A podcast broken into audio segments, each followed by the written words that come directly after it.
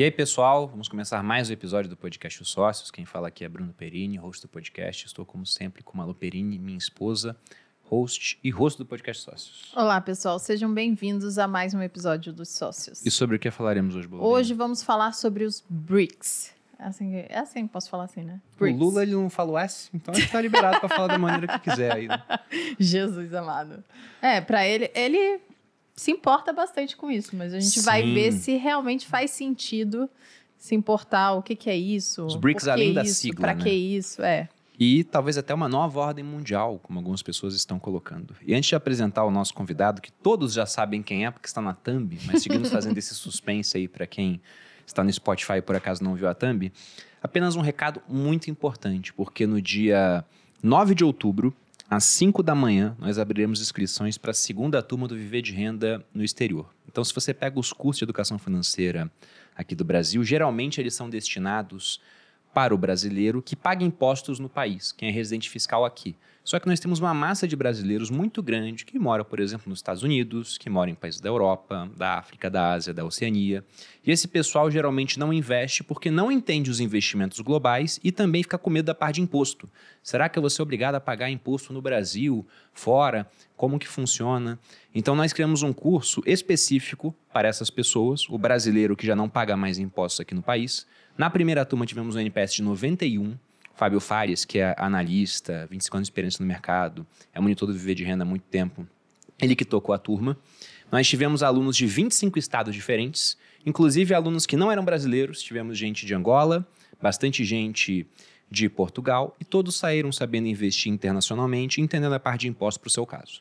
Então, para você que é brasileiro, mora fora e não investia porque não entendia como fazer isso, não encontrava um produto voltado especificamente para você, Viver de Renda no Exterior, turma 2, abre no dia 9 do 10. Para quem quiser mais informações, há o um link na descrição, sendo que essa é a última turma deste ano e a última que vai contar com o preço atual. Depois disso, teremos uma revisão do preço. Então, se cadastrem, pessoal. E agora apresentando o nosso ilustre convidado, que já veio aqui no podcast, acho que umas cinco vezes já, né? Por aí. Por aí, já foram umas cinco vezes. O boleto tinha que estar tá então, recorrente, é. isso daí, tá não tá? Não... Estamos recebendo novamente Oliver Stunkel, palestrante, analista e professor de Relações Internacionais da FGV, autor de Mundo Pós-Ocidental, BRICS, o futuro da ordem global, colunista do Estadão e da America's Quarterly. Oliver, é um prazer recebê-lo novamente aqui no Podcast Sócio. É sempre muito bom contar com sua presença. Muitíssimo obrigado, Bruno Malu. Eu só queria dizer, esse curso é também importante para quem está pensando em sair do país. Sim. Porque eu, inclusive, tenho vários colegas que passam uma temporada fora, depois voltam ao Brasil. É, e aí, obviamente, o regime fiscal muda. Estou pensando, será que eu vou para a Alemanha, para os Estados Unidos, para a China? Em todos esses lugares, um salário X não quer dizer a mesma coisa, porque, obviamente, os, os, os impostos são outros, uhum. né? as uhum. oportunidades de investimento são diferentes. Então, acho que é uma, uma boa oportunidade mesmo para quem está considerando passar uma Legal, temporada fora. Verdade. Né? Esse é um ponto importante, porque na primeira turma, a maior parte dos alunos são brasileiros que ainda estão no Brasil, então, mas muitos com é planos de sair. Exatamente. E já querem colocar o capital fora primeiro, para ir se preparando, né? Porque se o cara ele deixa para levar tudo de uma vez, agora o dólar tá 5, de repente tá 5,50. Já muda é. bastante. Tá 6, vai saber o que pode acontecer no futuro. Então, por conta disso, o pessoal que está se preparando também tem a oportunidade com o Verde Esteiro de fazer uma preparação melhor. Massa. E você tem um presente presente, Oliver? Pois é, então a gente vai falar sobre BRICS, então eu trouxe aqui a versão em português é, do meu livro sobre BRICS. Isso é um tema que venho acompanhando há mais de 10 anos. Inicialmente um tema bem de nicho, e até eu, eu lembro que vários colegas falam, mas para que você vai falar sobre isso? Ninguém sabe o que é. Que lá atrás era uma sigla de investidores apenas, né? não era pois muita é. coisa assim. E aí, a partir de 2009, se tornou, se transformou numa sigla política, porque os países, é, inicialmente só BRIC, né, sem a África do Sul, do S, começaram a pensar, será que a gente consegue né, ter uma conversa, montar uma plataforma? E, e a, a, partir daí, obviamente, muita gente começou a, a, a olhar esse assunto e eu, desde realmente, desde o final da, da década dos 2000, eu participei de muitas reuniões no, no contexto do BRICS, e esse, a primeira versão desse livro saiu em 2015. E aí, desde então, eu venho eh, lançando novas edições, uhum. né? Porque agora, realmente, o, o, significado do grupo, agora, né? Até os integrantes vão mudar. E essa é a, a mais é, recente versão em português. Muito Então, obrigada. Você escreveu originalmente É, em em que, que idioma? língua? em inglês.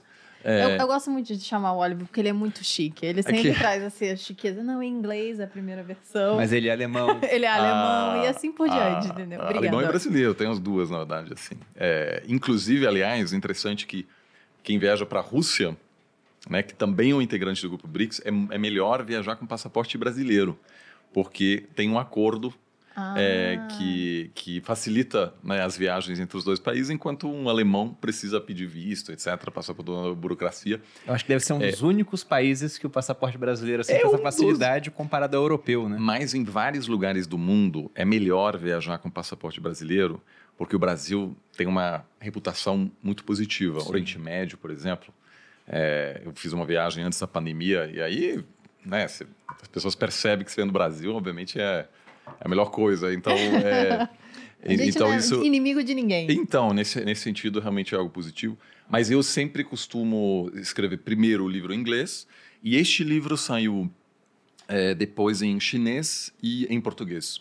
É, e, Foi o que eu disse, muito chique. e aí eu, eu achei que fosse uma coisa simples, né? Mas a revisão da, da, da tradução é uma coisa que dá muito trabalho. Eu brinquei que até, até pensei, outro será que livro, é né? outro livro, Aham. exatamente, né? Porque, ah, mas assim, eu acho que é um tema muito relevante e eu sempre gosto muito das nossas conversas aqui porque a gente consegue falar das, das coisas de forma objetiva, Sim. porque BRICS evoca também muita paixão. Tem gente que fala, ah, você gosta de BRICS, então você é, você é pró-China, não sei o quê.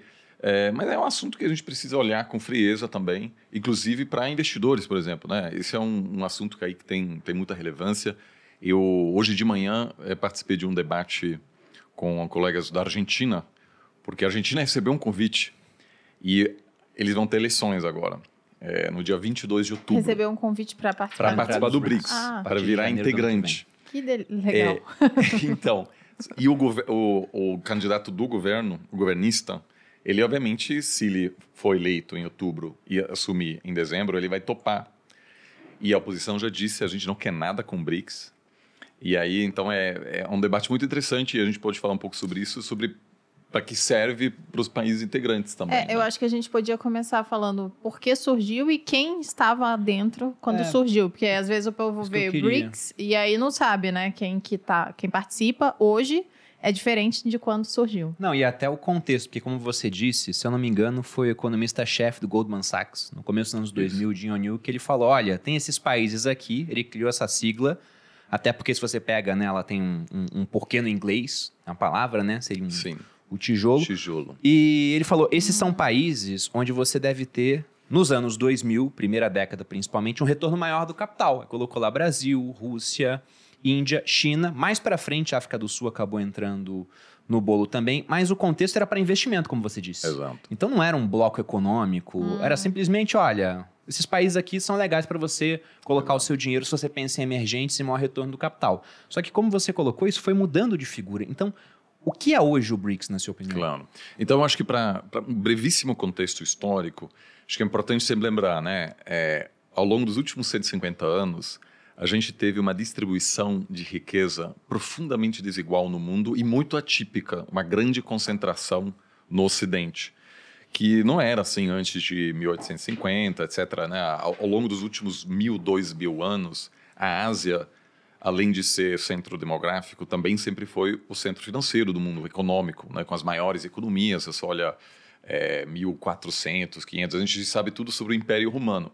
Mas o Império Romano era um de vários players é, que, inclusive, era menor do que outros impérios, sobretudo na Ásia. Então, uma pequena, vamos dizer, uma aberração histórica né, é, de, de liderança ocidental que todo mundo sabia ia acabar em algum momento. Porque na a Ásia sempre foi o centro demográfico, então é uma questão de tempo até você ter uma redistribuição, uma volta ao normal, que é que o Ocidente continua sendo importante, né, por uma série de... A gente já conversou disso no passado, é, né, porque o, o, Ocidente teve essas vantagens, tem a ver com o sistema político, é, localização é, geográfica, etc.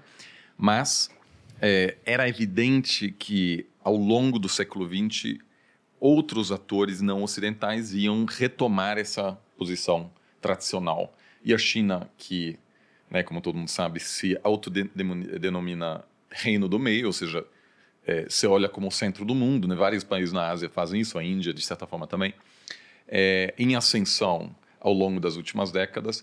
E, obviamente, muitos analistas é, geopolíticos, analistas financeiros, tentaram, de alguma maneira, fazer sentido dessa volta ao normal, né? dizendo aquilo é, gera muitas oportunidades para a economia, sobretudo porque os Estados Unidos convidaram essas potências emergentes para dentro de um sistema relativamente aberto do ponto de vista comercial. Né? Um dos principais responsáveis pela ressurgência chinesa são os Estados Unidos, né? que abraçaram, economicamente falando, a China em vez de tentar dificultar a sua ascensão. Agora mudou, mas ao longo das últimas décadas foi assim. Então, ao longo dos, dos anos 90, havia várias pessoas tentando é, estabelecer uma categoria. Então, tinha pessoas falando países baleia, por exemplo, uhum. para dizer grandes países em ascensão. É, algumas outras ideias, mas aí é, o, então, nesse sentido, o Jim O'Neill, de Goldman Sachs, ele não teve assim uma sacada única, mas ele teve essa ideia no momento certo. Então, em 2001, depois dos, é, dos ataques terroristas contra os Estados Unidos, aquela resposta muito exagerada, né? invadiu o Afeganistão, depois é, a guerra no Iraque. Houve pela primeira, primeira vez uma, uma percepção de que essa liderança, sem nenhuma contestação dos Estados Unidos, que foi o padrão dos anos 90, que aquilo vai acabar. Porque os Estados Unidos tinham muita dificuldade nesses países. É, de repente, para todo mundo ficou evidente, o nosso mundo vai mudar. E a China, a Índia, é, serão países que terão um papel-chave na nossa política, mas sobretudo na nossa economia.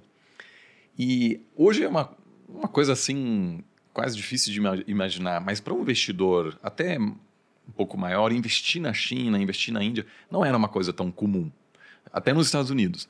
Então o Dimonil conseguiu construir essa categoria BRIC para incentivar o investimento nesse país e dizer, nós, Goldman Sachs, estamos na liderança para facilitar. A gente vai, vai, vai para um investidor que costumava só investir nos Estados Unidos, na Europa, talvez no Japão, fazer esses investimentos em países que pouco conhece. E inicialmente esse fundo fez muito sucesso. Tanto que até eu comecei a né, olhar como que eu faço para investir na China, etc. Nessa época, ele popularizou isso. Né? Isso fez muito sucesso. E como é Goldman Sachs, hoje já está um pouco diferente. Mas nessa época, Assim, eu lembro quando estava na faculdade, todo mundo queria trabalhar na Goldman Sachs. Tinha, assim, uma marca, assim, você tinha selo de aprovação Goldman Sachs. Então, esses países também prestaram atenção, utilizaram isso até antes da criação de uma categoria política. Eu lembro que é, em 2006, por exemplo, eu, eu fui tradutor é, na, no Fórum Econômico é, Global, Global de, Fórum Econômico em Davos, na Suíça, né, o World Economic Forum. É, tinha muito brasileiro lá, 2006, 2007, o Brasil era a bola da vez. E vários representantes. Cristo Redentor na, da, na capa da Economist, essa isso, época. Isso, Grau exatamente. de investimento saindo. Exato. E aí os, os representantes do governo brasileiro e de empresas disseram assim: nós somos um país BRIC. Então era, era uma coisa assim para atrair investimento. Né? É, então isso deu muito certo. E aí eu acho que inicialmente as expectativas, a realidade foi até melhor do que as expectativas do Dimunil. Por que, que ele disse? Ele falou em 2001, olha, é, se você está pensando em fazer um investimento de longo prazo, você precisa considerar esses países que terão relevância econômica crucial ao longo das últimas décadas, das próximas décadas. E acertou, obviamente. Né? A China, é, vale lembrar, hoje parece tudo natural, mas em 2001 a China não era nada para o Brasil, por exemplo, não era um parceiro comercial relevante. E aí, nos, nos anos pós-publicação desse, desse paper dele, a China virou, assim, rapidamente um parceiro comercial fundamental. Em 2009, oito anos depois, a China já era o parceiro é, comercial mais importante do Brasil. Numa época, assim, de pouquíssimos anos. E isso não foi só a experiência brasileira, isso foi a experiência de muitos mercados, muitos países ao redor do mundo. Então ele meio que conseguiu emplacar esse conceito no momento certo. Fez sentido para todo mundo. E aí, o, em função desse peso econômico maior, esses países naturalmente buscaram também é, conseguir mais espaço político. É, o Jim O'Neill, é importante vocês terem mencionado isso, ele não tinha nenhuma intenção de que isso virasse assim um agrupamento político, uhum. tanto porque tem muitas diferenças entre esses países e a Rússia, por exemplo, não é um país emergente.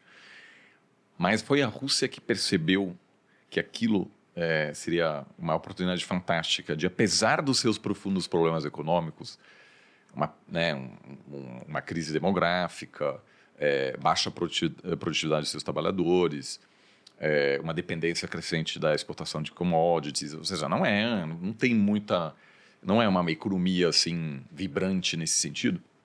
É só assim, a gente consegue utilizar o BRICS para mudar um pouco a, narrativa, né? Porque na política internacional é muito sobre narrativa. Qual o brand, né? A marca do nosso país. Então todos esses países perceberam, cara, o BRICS é, é uma marca legal, assim. É, a gente vamos falar mais disso. Então o que, que a gente vai fazer? Gente, vamos organizar uma reunião. Né? Então tinha no final do, dos anos 2000 primeiras reuniões de chanceleres, pensando assim, de ministros das relações exteriores, para pensar assim é, de que forma a gente pode utilizar esse agrupamento para me melhorar nossa reputação e, quem sabe, em alguns, alguns instantes, negociar junto, onde houver uma convergência de interesses, para alcançar com mais facilidade nossos objetivos. Além sempre dessa questão, falar que somos BRICS para atrair investimento. Né?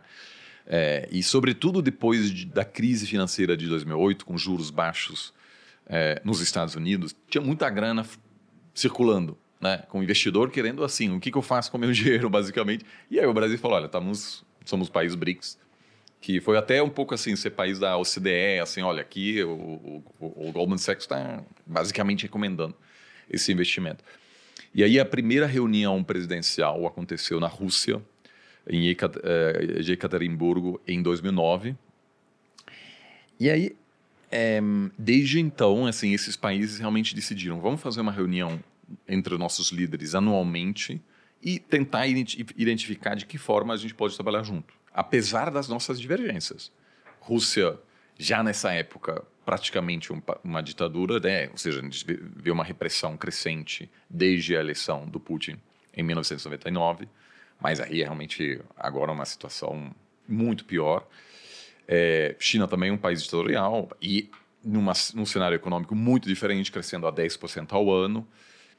É, Índia, um rival da China, praticamente, que também busca se projetar como líder da Ásia, mas um país, uma democracia, apesar de todos os seus problemas, muito vibrante, uma sociedade profundamente é, democrática, né? Você entra num táxi na, na Índia, o cara vai querer debater com você política, falar mal do primeiro-ministro, sei lá o. Tá, na China, jamais, né? Uma outra, são países totalmente diferentes.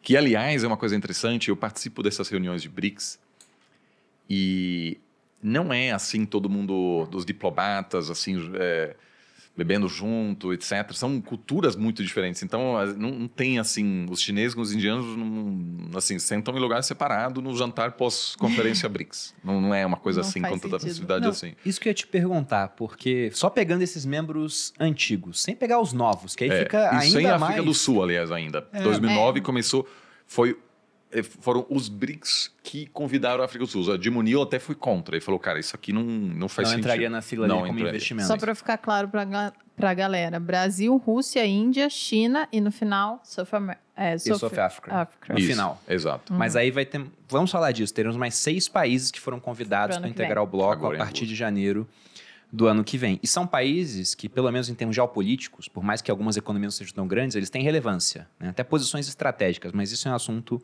mais para frente. Mas basicamente o que você falou, Oliver, foi BRICS começou como uma sigla, ou seja, países bons para investir. Eu me recordei de quando eu estava na escola dos tigres asiáticos. Isso. Entendeu? Ó, ah, tigre é asiático é bom, vai crescer. Exatamente. E aí a Rússia, na figura do Vladimir Putin, que o Oliver colocou aqui como um cara ditatorial, mas, poxa, ele foi presidente, ele deixou de ser presidente, foi primeiro-ministro, voltou a ser presidente, primeiro-ministro. ele tinha um revezamento de poder. Entendi. Sim. Bem entre aspas aqui, tá, gente? Estou sendo irônico, é né? Daqui a pouco sai lá no Rio é. falando que eu tô apoiando o Putin. Né? Mas, enfim, ele transformou isso em um bloco já com outras intenções. Só que você disse sobre essa discrepância entre os países, até em termos culturais. Porque se você pega, sei lá, o um, um G7, são é. países ocidentais. Uhum. Então todo mundo mais ou menos tem as mesmas crenças, né? São todas democracias. Agora, se você vai para o BRIC sem África do Sul ainda, você tem o Brasil, que a é um país onde você tem é, uma maioria cristã. dividida entre católicos, protestantes. Aí você vai para a Rússia, é cristã ortodoxa.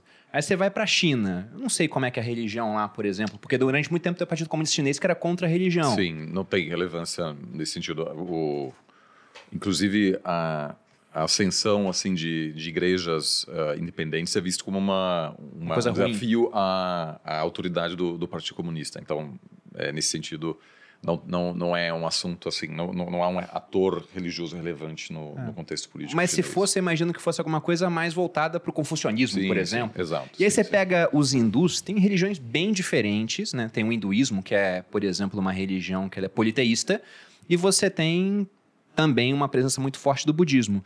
E aí, sempre que e, eu e, penso aliás, nisso. 200 milhões de muçulmanos na Índia também. Ah, é verdade. Ou seja, uma diversidade incrível. Aquela região mais assim. próxima ali da Caxemira, por exemplo, deve estar cheio.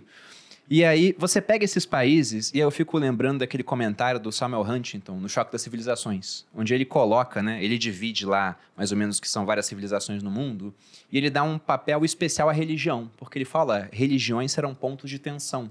Uhum. Por quê? O Oliver citou que ele é brasileiro e alemão. Nós estamos no processo de tirar a cidadania italiana. Então nós seremos brasileiros e italianos, podemos ter as duas. Agora, não dá para ser ao mesmo tempo católico e muçulmano. Talvez alguém discorde no Brasil, aqui. No Brasil tudo dá. Mas você não tá mas fazendo vamos lá. direito, pô. Pode ser um. Então acaba virando É ponto de difícil. tensão. Então só por aí você já tem esses pontos de tensão. São países muito disformes. E eu fico imaginando como é que é a reunião entre eles. Até porque China e Índia, poxa, eles têm escaramuças na fronteira. Tem. Eles têm questões territoriais a serem resolvidas ainda. Né? E como é que é o clima, então? Você falou que, olha, bem diferente, né? Sim, olha, em primeiro lugar, eu sempre achei muito interessante e eu acho que foi útil para o Brasil, porque em 2000, até 2005, 2006, 2007, naquela época, aqui no Brasil tinha muito, muito pouca gente especialista em China, em Índia. É, até hoje é difícil fazer pesquisa na China, por quê? O cara que vai na China toda hora e para manter um diálogo com o governo chinês, você precisa hum, evitar fazer críticas muito pesadas, senão os caras não vão te convidar mais. E, e como há pouca grana para pesquisa, quem geralmente paga as viagens dos pesquisadores brasileiros que estudam China é o governo chinês. Então, o cara Você vai pesquisa ter que tomar muito pau, cuidado, etc. Então é muito complicado isso, né? É, você- porque não é um país que eu posso pesquisar os Estados Unidos, eu falar mal dos Estados Unidos e o cara continua me recebendo lá. Provavelmente porque se eu falo mal do, do Trump, o cara lá também não gosta do Trump, ou vice-versa, etc. Ou seja, não, não é um problema nesse sentido, né?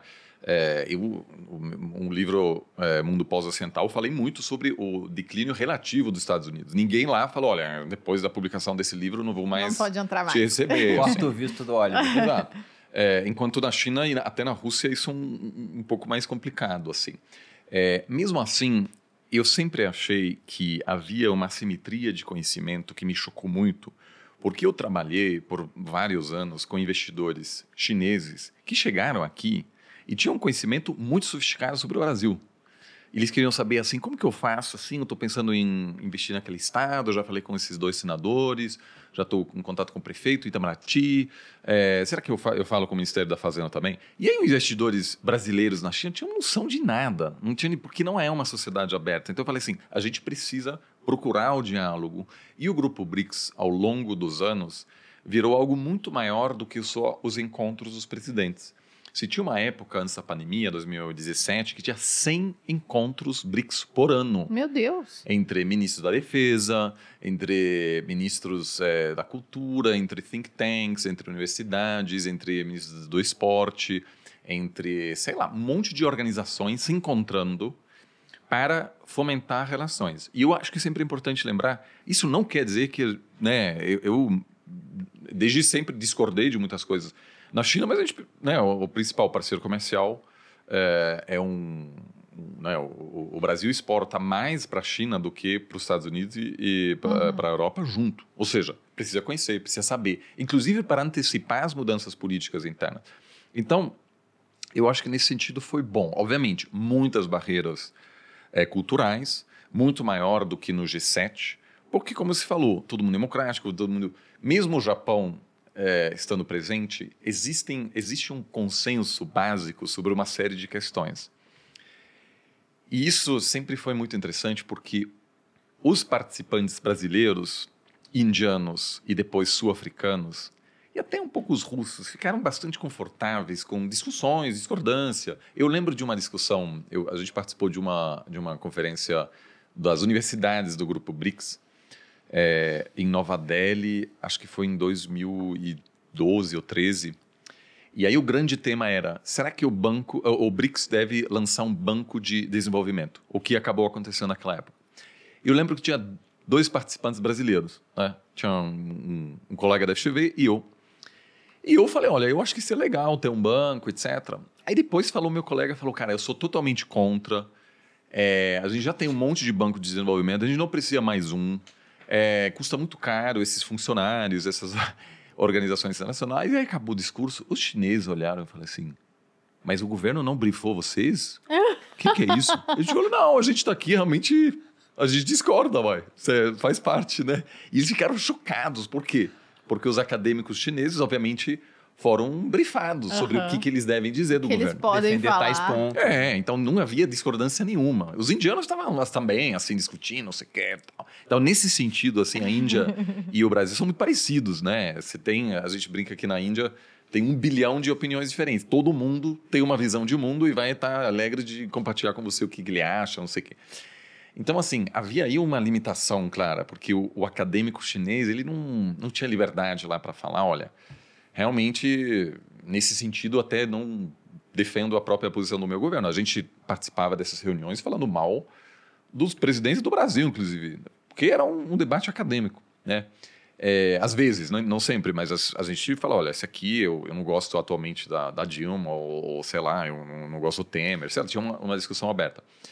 É, então tem essa questão, né? Eu, eu mantenho até hoje muitos contatos com acadêmicos chineses, mas eu sei que tem coisas que não dá para falar. O cara não se sentir confortável porque alguém pode estar gravando ele. Sim. Mesmo aqui no Brasil, nas aulas na FGV ou em qualquer outra faculdade, os alunos chineses não querem falar da China, porque eles não sabem se os outros alulos chineses vão reportá-los ou se alguém está gravando. Gente. Não, é uma loucura. É, é, assim, são pessoas. E, e, isso é um problema, obviamente, quando você, você tem um. É, no Brasil a gente ainda não está assim. Chinês. que não. rindo né? Se ele escreve sobre China, você já sabe que é, um, é uma reprodução do, da, da, da, posição oficial, é no TG. Mas assim, mesmo assim, apesar de todas as diferenças, muito interessante. Eu conheci um monte de gente, fui muito para Moscou, fui muito para Pequim, e muitas vezes essas reuniões aconteciam fora das capitais. Então, eu conheci muitas cidades na, na China, na Rússia, porque era para também conectar elites fora das, das, grandes cidades. Deu super certo isso. É, então, nesse sentido, acho que valeu muito a pena, mas a cooperação pode acontecer quando há, em momentos específicos, convergências. Por exemplo, todos os países, de alguma maneira, sentem um certo desconforto com a liderança dos Estados Unidos. Então, pode haver fricção entre China e, e, e Índia, mas ambos querem aumentar seu poder de barganha na hora de negociar com Washington. Então, ter esse agrupamento do, de BRICS é bom porque na hora de você sentar com o presidente dos Estados Unidos, falar, olha, vamos aqui negociar sobre, sei lá, um investimento de vocês, etc. E deixar claro, se, se não rolar, a gente tem aqui alternativas. É sempre bom. Nunca é bom você não ter alternativas, escolhas, você precisa ter flexibilidade. Por isso que o Brasil nunca deve dizer nós sempre com os Estados Unidos ou nós sempre com a China. Você está um pouco no meio para para ver quem oferece mais, basicamente. Hum. Isso faz parte da diplomacia também, né? Então, nesse sentido, eu acho que houve um apoio bastante grande, mas as negociações foram, assim, épicas, muitas tensões, por quê? Sobretudo depois da, da primeira invasão russa da Ucrânia, né? É, levando a, a, a, ocupação e anexação da, da, da Crimeia, que é uma península ucraniana. Lá em 2014. 2014. E aí sanções ocidentais. Começou a ter, eu lembro de uma reunião em Moscou em 2015 que o, o Vyacheslav Molotov, que é o neto do, chance, do, do chanceler do Stalin, você sabe o Molotov cocktail? Isso, na verdade, é, é um, é uma arma caseira que os finlandeses inventaram para combater os invasores russos é, é, é, no século XX, que era um, meio que uma mensagem ao chanceler russo. Jogaram isso dizendo assim, aqui é a nossa arma que a gente chama de, de coquetel Molotov. Então, o, o, neto dele era o líder da delegação russa. E ele disse, num, num discurso em Moscou, fala, cara, o BRICS precisa ser um grupo anti-ocidental. E aí, um brasileiro Nossa. levantou a mão e falou assim, olha, nós somos parcialmente ocidentais, o Brasil faz parte do, vamos dizer, do, do Ocidente também. A gente discorda em vários momentos de outros países ocidentais, mas a gente não quer fazer parte de um grupo anti-ocidental. Então, isso acabou saindo da, da declaração final. E isso eu achei muito interessante porque existe aí uma divergência fundamental. O Brasil não quer estar sempre com o G7, tem muita discordância com o G7, mas também não quer estar sempre com a Rússia e a China. E essas tentativas agora do atual governo, mas também de governos passados, dizer, ah, né, como a gente vai se posicionar, no fundo é sempre uma tentativa de ficar mais ou menos equilibrado entre esses grupos. E isso tem causado muita fricção mais recentemente, porque os russos agora estão numa, basicamente, uma nova Guerra Fria com o Ocidente, depois da invasão do, da, do, da Ucrânia inteira, que teve início em fevereiro do ano passado. A China está ficando mais do lado russo, porque aproveita da vulnerabilidade russa, ou seja, os produtos que a China compra da Rússia agora um desconto gigante.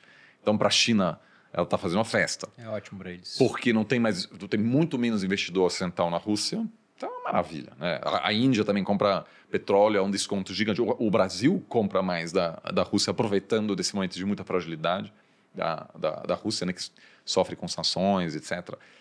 Então, é, então, isso é uma nova dinâmica que tem complicado um pouco a situação. Mas, mesmo assim, é, nenhum governo brasileiro, nem o Bolsonaro, que buscou muita proximidade com Trump, considerou sair do grupo. Por quê? Tema comercial, fundamental. O tema de conhecimento. Então, a burocracia brasileira chegou a conhecer interlocutores russos e a diplomacia, a gente esquece disso, a gente acha que é tudo oficial, mas não é. É tão comum você estar, sei lá, no Ministério da Cultura e aí surgiu um, uma verba e você, uma questão de dois dias, precisa resolver, por exemplo, assim, uma verba, sei lá, para é, uma apresentação de dança de país BRICS. Você não vai, você, você manda uma mensagem para a embaixada russa, o cara vai te, sei lá, vai demorar, etc. Mas você fala assim, não, dois anos atrás eu participei dessa cúpula BRICS. Eu lembro, eu tenho um contato lá em Moscou, no Ministério da Cultura. Eu vou ligar para ver se, se, ele consegue arrumar alguma, alguma, algum grupo de dança para a gente resolver. A diplomacia funciona assim. Então, assim, você tem no seu WhatsApp é, vamos supor que você é um funcionário público brasileiro no Ministério da Economia. Você ter no seu WhatsApp contatos desses países é fundamental. O dia inteiro você, você vai falar assim, o que, que a gente vai fazer, não sei o que, aqui, pequena, tem uma restrição comercial, como que a gente resolve. E depois vai para os canais oficiais. Né? Então, essa de botar a gente numa sala é fundamental, é muito importante. É, então, ninguém está pensando em sair do grupo. Mas é evidente que existe uma assimetria muito grande no grupo BRICS, porque a economia chinesa é maior do que todos os outros países BRICS juntos. Então, é, teve um pouco essa tendência de somos todos iguais, nananã, mas a China vem desde 2017 dizendo vamos expandir o grupo. E aí o Brasil falou, olha, e a Índia também, é, meio complicado, né? Porque somos cinco países, é um, clube, um, um grupo exclusivo, né? Você faz, sei lá, você tá, faz parte de um clube super exclusivo, todo mundo quer entrar. É legal você né, ter uma certa. traz prestígio. Você, você convida todo mundo, deixa de ter esse prestígio. Então o Brasil foi contra, a Índia foi contra. Porque acaba diluindo a influência desses países. Sobretudo nessa, nesse episódio que eu contei do Brasil bloqueando uma iniciativa russa, você tem 20%. Se você é um, um, um grupo de cinco países, seu voto vale 20%. É basicamente uma minoria que te permite bloquear as coisas. Se convida mais 10, já não é tão, tão, Sua tão força fácil se assim. dilui. Né? Exato. E aí a China fez muita pressão e se impôs de uma maneira muito explícita agora em Joanesburgo, na 15ª cúpula, falando, olha, pessoal, é, vai entrar Arábia Saudita, Irã, Emirados Árabes, Egito, que é uma região que a China, onde a China quer ter controle, que é a região onde estão muitos produtores de petróleo. é isso aí, gente. Vocês têm algum comentário? E o Brasil diz: olha, talvez vamos chamar a Argentina também a África do Sul, mas a gente precisa chamar mais um país da África, além disso, é fundamental, né? Aí foi convidada a Etiópia. Ah, então a Etiópia foi um, um call da África do Sul. Foi um, então. É, é, foi, foi. E aí, porque havia muitas, muitos líderes africanos na, na cúpula sendo convidados como é, pelo anfitrião da África do Sul. E havia muita expectativa. Então os sul-africanos falam, poxa, e a gente vai anunciar todos esses países do Oriente Médio? Que o Egito meio que também, né? É um país africano quando quer, mas também é um país do Oriente Médio quando quer, né? É um país árabe. Então, assim, houve aí uma certa vamos ter que entregar alguma coisa, então somos a favor da, da Etiópia. Que, aliás, apesar da guerra civil, é uma economia grande com muito potencial. Eu até já pensei em assim, ver de que forma dá para investir, porque é um país que tem muito futuro, grande população, etc. É, localização estratégica é importante. E aí o Brasil basicamente não tinha como, vamos dizer, essa capacidade de bloquear coisas que não quer. Porque o Irã, é um parceiro comercial bastante relevante do Brasil no Oriente Médio, mas é um país explicitamente anti-ocidental. Né? Sofre sanções do Ocidente, tem um programa nuclear que causa muita preocupação no mundo inteiro, não só no Ocidente. Então, o BRICS agora está com o Irã. Então, e a próxima cúpula vai ser na Rússia. Pelo que eu vi, o Putin na cúpula russa do ano que vem vai chamar o Assad da Síria, o Lukashenko é, de, da Bielorrússia. Então, assim, no Brasil são, lá. São um pessoal legal, né? Então, assim, vale a pena participar? Provavelmente sim, mas assim, aí essa tentativa de você estabelecer um equilíbrio vai ficar mais difícil. Então, eu acho que agora o plano chinês é evidente, que é integrar o grupo BRICS numa, numa, numa, numa estrutura mais sinocêntrico, que é normal, você, você quer ser uma grande potência, você tem que ter suas estruturas. Sim. Os Estados Unidos dominam a OTAN. A China quer dominar o BRICS, faz parte. E aí como você vai ficar, né? De que forma o Brasil vai... Então, assim, isso tem sido a dinâmica mais recente. É... Mas, assim, é... era, era algo, me parece natural, não é? Que a China tivesse outros planos, porque tem uma visão de mundo que é totalmente diferente da brasileira, né? Normal. É, tem um, uma coisa que você falou sobre China, quando você disse, poxa, a China hoje é o principal parceiro comercial do Brasil e de vários outros países do mundo. E aí, se o pessoal quiser fazer isso em casa, vocês podem jogar no Google. China, principal parceiro comercial dos países. Uma das imagens vai ser um mapa que ele mostra os anos 2000. Em azul tá principal parceiro Estados Unidos e em é, rosa, meio vermelho, a China. Em 2000, o mundo era americano, colocamos assim. Uhum. Sim. Se você vem para 2020, tirando só os Estados Unidos mesmo, que eles colocam de uma cor diferente, Canadá e México, que são seus vizinhos, o restante é a China. É, a China. é o principal parceiro comercial do mundo inteiro. Então, natural que eles vão usar essa força para impor a, a sua vontade. Lá atrás o Brasil poderia resistir. Hoje não dá para resistir. Aí fica muito claro quando eu vi lá o nome da Argentina, né? porque os, os, BRICS são esses cinco países que nós já citamos, e aí foram convidados mais seis: Argentina, Egito, Etiópia, Arábia Saudita, Emirados Árabes Unidos e Irã. E aí esse bloco, né, com a entrada dos seis, não sei se todos os seis irão entrar, o Oliver no começo ele citou que a Argentina, dependendo de quem ganhe, pode escolher não integrar o grupo, porque ele está nitidamente muito mais voltado né, para o Oriente Médio e Oriente do que para o Ocidente. Mas se todos entrassem, esse bloco econômico teria 30% do PIB global, 46% da produção de petróleo e quase 50% da população mundial. Então, ele ficaria muito relevante, mais até do que o G7. Já vi gráficos comparando o PIB dos BRICS com o PIB do G7, mostrando que já é mais relevante, mas muito puxado por conta de China. E se antes a gente falou que já era um bloco onde havia muita diversidade, se agora ficou mais galera, ainda. É. é, porque veja o seguinte: a gente está na era da, da, diversidade. O pessoal fala, poxa, diversidade é bom, né? E eu concordo. Se você tem numa empresa todo mundo economista formado no INSPER, poxa, a atração para o pensamento de manada vai ser muito grande. Tem que chamar alguém da FGV, o economista da FGV, né? Pelo menos. Aí você chama o cara da FGV, você chama um engenheiro, que não é economista, mas tem uma opinião sobre aquilo. Você chama pessoas que tiveram outras formações, você vai ter uma ideia diferente, vai sair da caixa. Essa é a diversidade boa. Só que é difícil você promover uma diversidade quando você tem pessoas que têm crenças radicalmente diferentes. Por exemplo, eu tenho a crença de que, olha, a mulher pode fazer o que ela quiser. Uma luta que trabalha com o que ela quiser. E vai ter país que vai falar, não, pô, aqui no Irã, a mulher não tem que fazer o que ela quiser. Se ela dançar no TikTok, a polícia dos costumes vai lá e bate nela. Essa é a nossa crença. Então não dá para você falar, ah, é a cultura do cara. Poxa, para mim aquilo é uma barbárie. E como é que fica esse país? Até porque, pegando novamente problemas, a gente citou que Índia e China tinham seus estranhamentos. Aí você bota a Arábia Saudita e Irã. É. Que agora tem um acordo de paz graças à China. Sim, Só que aí você bota Egito e Etiópia. E a Etiópia represou o Rio Nilo, exato. que é um rio que ele é muito importante para o Egito. E você tem, poxa, mais os Emirados Árabes Unidos. Então começa a virar um negócio assim que você fala, cara, se, Como é se- que se o pessoal não cuidar direito, se puder entrar armado na reunião, dá problema.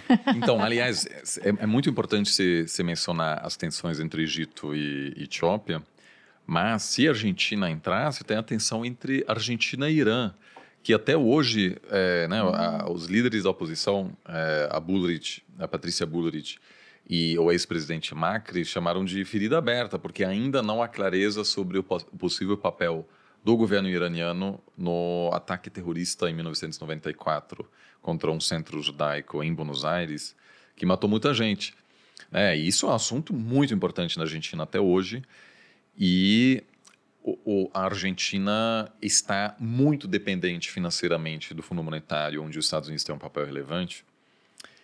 Então, a Bullrich também disse, olha, é, a gente não sei se a gente quer tanta proximidade com a Rússia no momento em que a gente precisa renegociar nossa dívida e isso vai ser aí um tema crucial. Então, é, é, fica essa questão, é, se participar do grupo BRICS é, permite assim ter esse equilíbrio, é, ou se aquilo será visto como fazer parte de um bloco liderado pela China.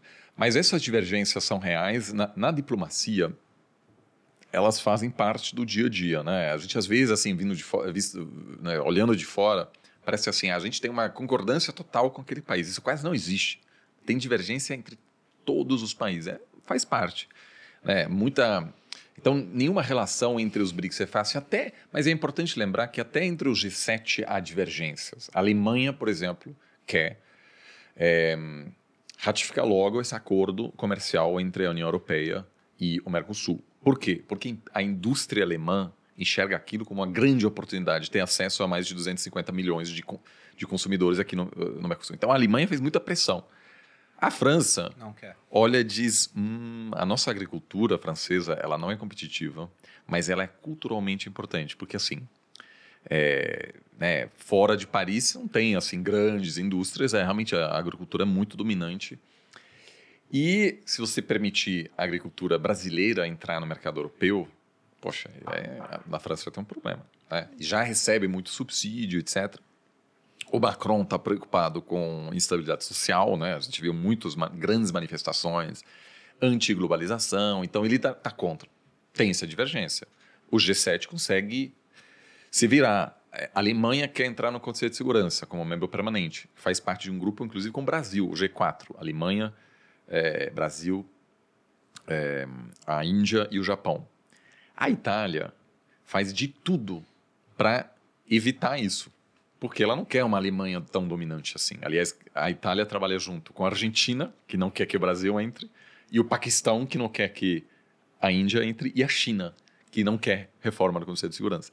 Então, essa divergência entre Itália e Alemanha, ela é real, todo mundo sabe. Mas isso não quer dizer que os países não possam trabalhar juntos, assim.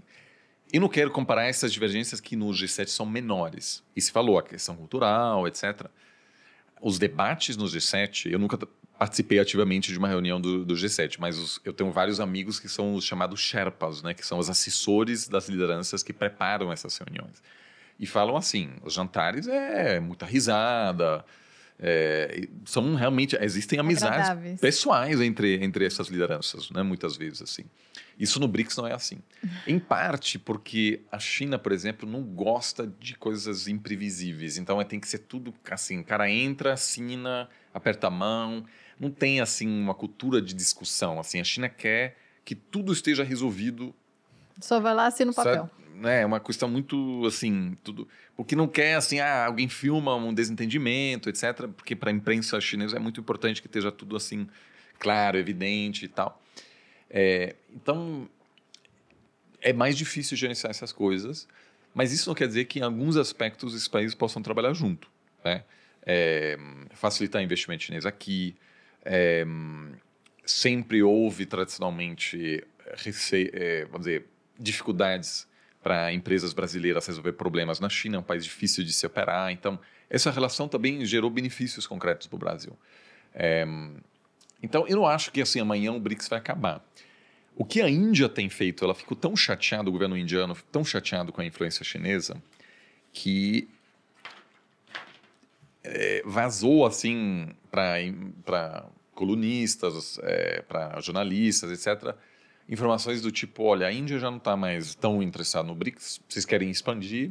Tá bom, para nós é o G20, que a gente quer brilhar no G20 que a Índia acaba de organizar. O que, que a China fez? Falou: ah, é? Você quer brilhar no G20, na sua grande cúpula? O Xi Jinping não vai.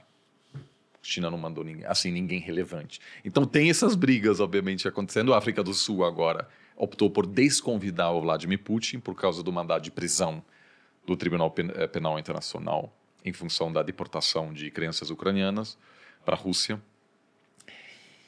Tinha muita pressão para a África do Sul eh, aceitar a presença do Putin sem prendê-lo, porque a África do Sul assinou o Estatuto de Roma, que obriga o judiciário é, sul-africano a pedir para a polícia sul-africana prender o Putin, que obviamente teria sido uma situação muito delicada para a África do Sul. Então eles falaram, eles falaram cara, você não pode vir, não dá. É, é, então, assim, tem essas Imagina. tensões. É, é, basicamente, assim, o, o, o governo sul-africano... não vem porque a gente vai ter que te prender, não estamos Ou você vem a gente não vai te prender, ou você não vem porque não tem como... Melhor deixar quieto. Só que é, é, é a Constituição sul-africana, uhum. a brasileira também. E aí gerou toda essa discussão na semana passada, que o, que o Lula disse, olha, se o Putin vier ao G20 que o Brasil vai organizar no ano que vem, eu garanto que ele não será preso. Só que ele não tem esse poder, porque está na Constituição brasileira que o Brasil assinou é, o Estatuto de Roma, né? um integrante pode sair, mas aí precisa de uma mudança da Constituição e nem está claro se a Constituição brasileira permite você sair de um tratado internacional de direitos humanos. Mas o presidente brasileiro não, não tem esse poder, é o judiciário que vai, nesse caso, ia acionar uhum. a polícia e prender o Putin em Guarulhos, que obviamente não vai acontecer, então, em função disso. É melhor não vir. É, é melhor não vir. Então, assim, tem todas essas limitações, mas como você disse, é a nossa realidade agora. Né? É, essa questão, assim, vamos juntar os G7, eles vão comandar a economia global, isso não existe mais. Né? A China é fundamental, a Índia é fundamental. Então, a nossa nova realidade é. Eu, assim, por incrível que pareça, eu acho que essa realidade das reuniões BRICS, cheio de problema, diferença cultural, brigas de fronteira, isso é, no, é a nova realidade. O século XXI vai ser assim. É, investidor se preocupando, será que uma empresa indiana possa investir na China sem, sem interferência geopolítica? Então, eu acho que o Brasil, estando no meio disso, é bom para saber, para assim, fazer parte dessa nova realidade. Uhum. E muitas vezes é, é, engraçado, eu, eu uma vez participei de uma reunião com especialistas em defesa dos países BRICS. E todos esses países, com exceção da África do Sul, investem muito nas suas forças armadas, eles têm um monte de especialista em é, temas nucleares. Por quê? Porque a Índia, por exemplo, tem um vizinho que é o Paquistão, já teve uma guerra, uma outra potência nuclear. Tem a China, que também é uma potência nuclear, a Índia também é. Então, assim, tem um monte de gente, assim, fazendo um modelo de teoria dos jogos sobre como que a gente evita uma guerra nuclear. E o Brasil senta lá e não tem esse problema, uhum. né? não tem ameaça dessa, dessa natureza ao Brasil. Então, realmente tem essa diversidade, mas tem um lado positivo disso também. Até pegando uma outra diferença cultural. Isso não vai estar tá evidente ainda, porque os países não ingressaram no, no BRICS. Vai ser a partir de janeiro. Mas se você pega, a gente está vendo vários países muçulmanos convidados a integrar Sim. o bloco. E nós temos lá na província de Xinjiang, na China, o problema que eles vêm com a minoria uigur, que é uma minoria, mas se você pega a estatística de Pequim, são 12 milhões de pessoas. Você pega dos uigures, são 20. Então você tem um país muçulmano dentro da China e a repressão a esse pessoal. Sendo que você tem outros países muçulmanos que vão entrar no bloco. Será que isso também não gera algum tipo de tensão? Ou, ou você já viu algum desses países, a Arábia Saudita, o Irã, né, os Emirados, se colocando a favor da minoria uigur, por exemplo? Então, isso é um, um assunto muito interessante. Em alguns momentos, a Turquia é, tem se posicionado de alguma maneira como assim defensor de minorias muçulmanas em países. Só que assim, todos esses países são ou muito dependentes ou crescentemente dependentes da China. E assim, é, mesmo amigos assim de longa data da China tem algumas coisas que são muito sensíveis. Taiwan, Hong Kong, Tiananmen, né, as manifestações pró-democracia em, em, em 89, Xinjiang, porque qualquer assunto desse, assim, o, o, governo chinês interpreta como interferência, como um questionamento da soberania chinesa sobre esses assuntos, etc. E é evidente que há uma repressão sistemática. É, me parece bastante evidente, assim, a vasta maioria dos observadores de organizações internacionais, como a ONU, constatam que há um abuso dos direitos humanos de forma sistemática, etc.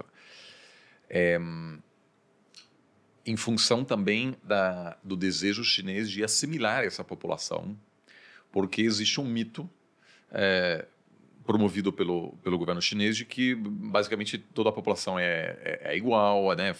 é, uma, é uma, uma, construção de uma narrativa de, de, coesão, quando na realidade a China é um, um, um país cheio de diversidade. Se está no sul, é culturalmente diferente, é, a culinária é totalmente diferente, etc. E aí realmente essa parte muçulmana é totalmente diferente.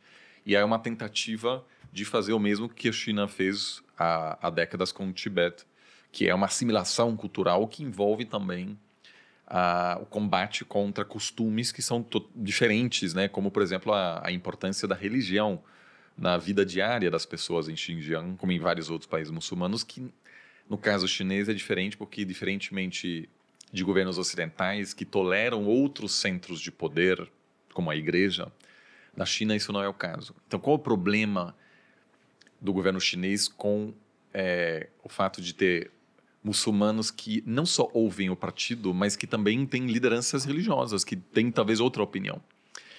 É porque o governo chinês quer concentrar, é, basicamente, que esse é o único é, centro de poder que também explica por que às vezes um, um, empresário quando se torna famoso demais ele some ele some né? então um Elon Musk na China provavelmente já teria assim desaparecido por um tempo depois alguns alguns meses depois eles reaparecem pedem desculpas e tal e meio que mais né isso aí o Elon Musk por exemplo é um centro autônomo de poder dentro dos Estados Unidos tem muito poder. Não, não duvido que o Elon Musk é. poderia fazer o que o Trump fez um dia, se candidatar, por exemplo. Exato, então, exato. Mas ele controla uma plataforma de comunicação, ele... É, ficou evidente agora que ele não permitiu que a Ucrânia utilizasse o Starlink, né, que é o rede de satélites, para facilitar o ataque contra a frota russa no Mar Negro. Ou seja, é um ator muito poderoso. Importante. E tem eh, igrejas nos Estados Unidos, e ou seja, tem, tem, muitos focos de poder, enquanto na China a ideia é que tem apenas um, o que é também muito diferente do Irã, por exemplo, onde tem né, o que as lideranças religiosas dizem é fundamental. Inclusive tem essa tem, um e, na Arábia Saudita, né? Então eu acho que isso é uma, é uma preocupação em vários países do Oriente Médio, mas recentemente, em função do pragmatismo econômico, eu não vejo assim. A, eu, eu hoje não vejo nenhum país muçulmano, assim, de, de, de maioria muçulmana, enfrentar a China que tornou-se simplesmente muito custoso. Né? Você brigar com a China é complicado. Com o seu principal parceiro comercial. É complicado. Né? Então tem uma, um, vamos dizer, uma, um, um, uma decisão de não tocar nesse assunto, simplesmente porque daí a sua elite econômica vai dizer: peraí. Né? Do mesmo jeito que aconteceu com o Bolsonaro. O Bolsonaro começou a atacar a China até o agronegócio falar: peraí, vamos, com calma, jovem. Vamos exportar 30% para quem, então? Exato. É, assim, não tem, assim... Aí o pragmatismo. Você pode até não gostar, mas tem que, dessa forma, vamos dizer, lidar com essa simetria de poder, essa, essa realidade. É. E te perguntando sobre esses novos países convidados. E aí eu retiro a Argentina, porque, nitidamente, foi o Brasil que falou, não, vamos botar alguém parecido conosco, então, para ter um pouco mais de força no bloco. Mas se você pega, por exemplo, o Egito, ele controla o canal de Suez. Muito importante para a economia global, Sim. tendo visto que aconteceu há pouquíssimo tempo, de um navio ficar é, atolado lá e simplesmente Calhado. você parou o comércio é. durante um tempo e preços de tudo aumentando, impactou a inflação em termos globais. Aí você pega Arábia Saudita, Irã, Emirados Árabes Unidos são importantes em termos geopolíticos na região, produzem bastante petróleo, Arábia Saudita e Irã, por exemplo.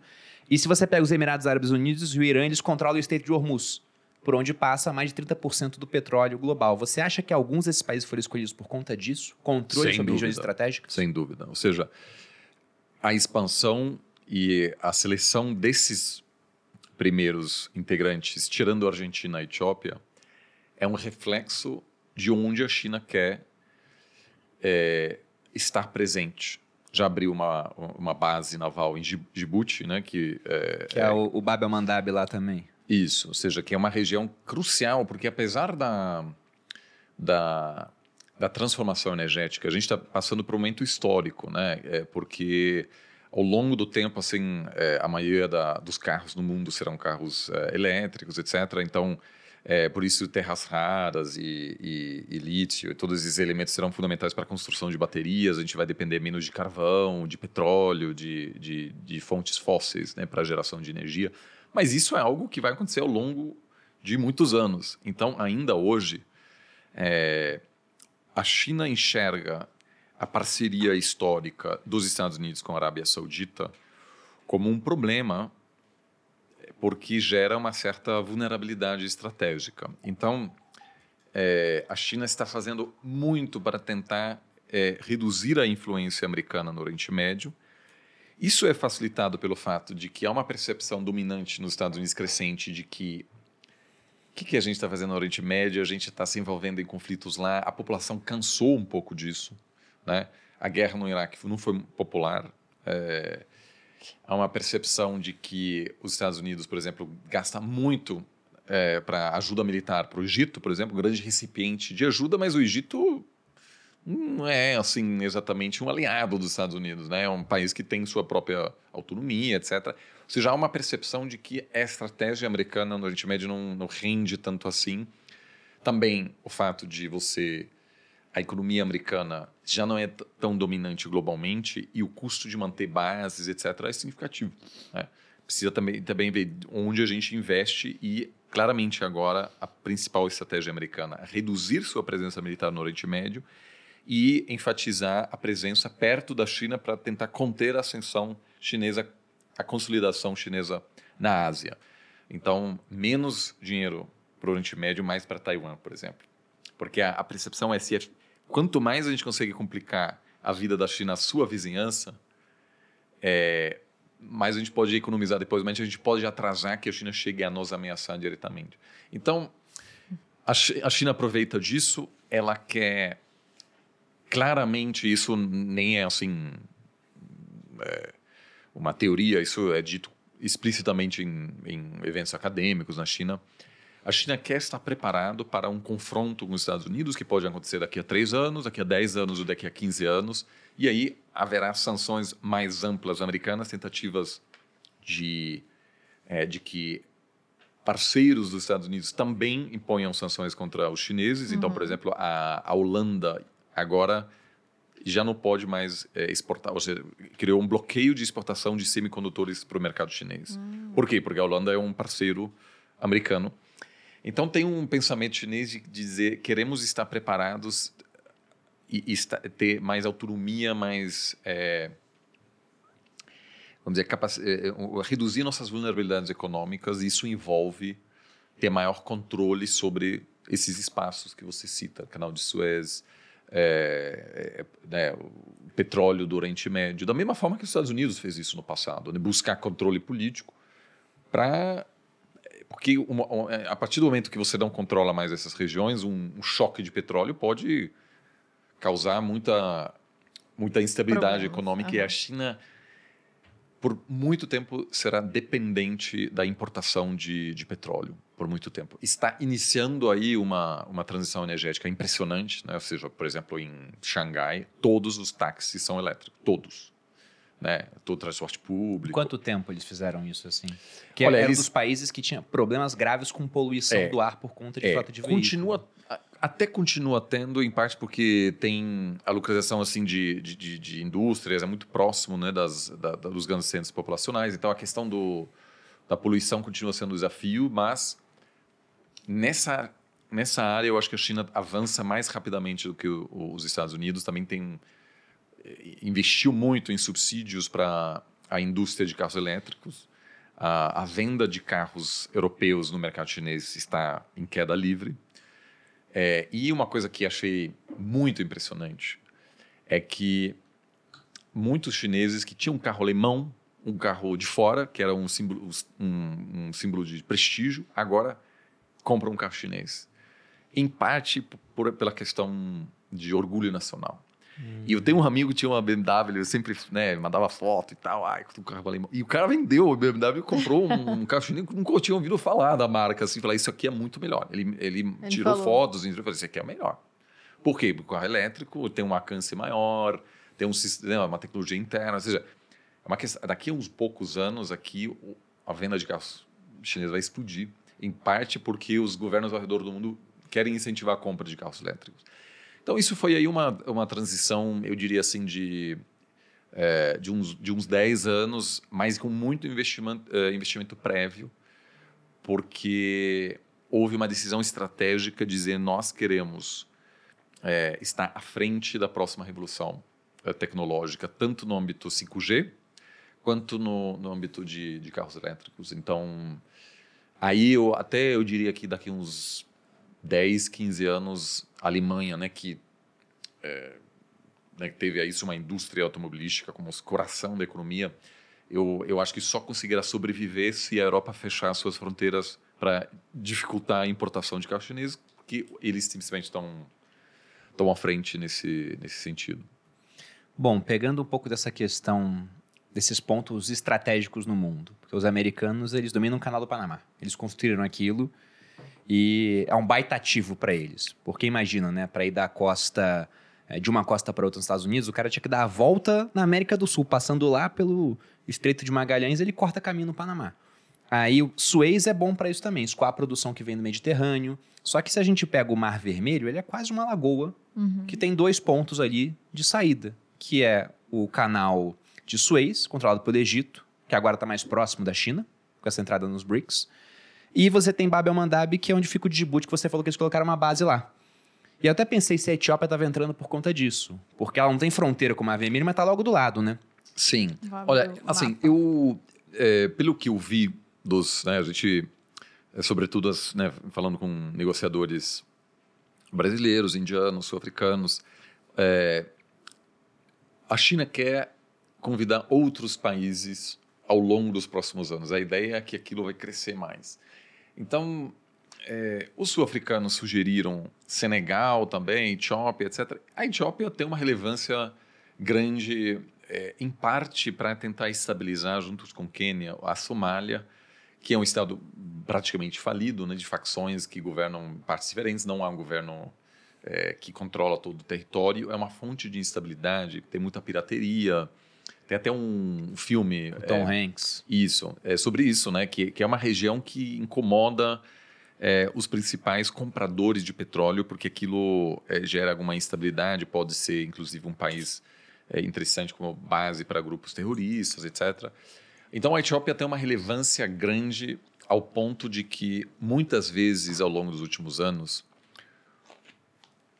os Estados Unidos mantiveram sua parceria militar, inclusive, apesar de fortes indícios de violações de direitos humanos, etc., porque a Etiópia era importante demais para ser largada, basicamente. Assim, é um país é, grande que, né, em função tanto da sua relação com, com o Egito, da contenção de grupos extremistas, e também em, em função da importância da sua economia, né, é, é um parceiro-chave. Então, sim, eu acho que a, a China certamente apoiou essa candidatura da, da, da Etiópia, em, em parte em, em, em, função da sua localização estratégica, sem dúvida. Pensando sobre isso de localização ainda, se eu estou jogando o OR no mapa global para ver esses pontos estratégicos, um outro que me vem à cabeça é o Estreito de Malaca. Sim. Singapura, como é que está nesse contexto? Está mais próximo de quem? Porque Olha, por aquele estreito passa boa parte do comércio que a China faz com o mundo. Sim. É Joguem aí no Google, Estreito de Malaca, gente, você vê é onde é interessante você é, mencionar isso, porque houve uma tentativa, é, e, e, já já vou comentar também Singapura, houve uma tentativa de convidar a Indonésia, que também é uma potência emergente, etc. Eu acho que do ponto de vista, vamos dizer, acadêmico, a, a adesão da, da Indonésia faria mais sentido, porque é uma economia grande, etc. Ela tem ambições é, globais, ela quer se projetar como uma potência emergente, realmente um, um país muito interessante, aliás, que vale muito a pena é, acompanhar. Tem problemas com a China é, por conta do Mar do Sul da China? Te, na verdade, está na mesma situação que vários outros países nessa região, que tem alguma tensão, inclusive teve vários grandes investimentos chineses que estão gerando uma dependência que incomoda é, o governo da Indonésia, ao mesmo tempo sabe da importância econômica. Essas tensões, acima de tudo, são com, com Filipinas, né, com, com Vietnã, com Japão, com Taiwan, não tanto com a Indonésia, que está né, mais ao situada sul. mais ao sul. Mas a Indonésia disse que, olha, não, a gente prefere não, não, a gente nem, nem sequer quer receber o convite, por, por enquanto a gente não quer. Eu acho, acima de tudo, porque percebeu que aquilo aí é uma coisa que a China vai querer dominar, então talvez a gente não quer se meter por enquanto nesse grupo. Pode ser que vá aderir depois.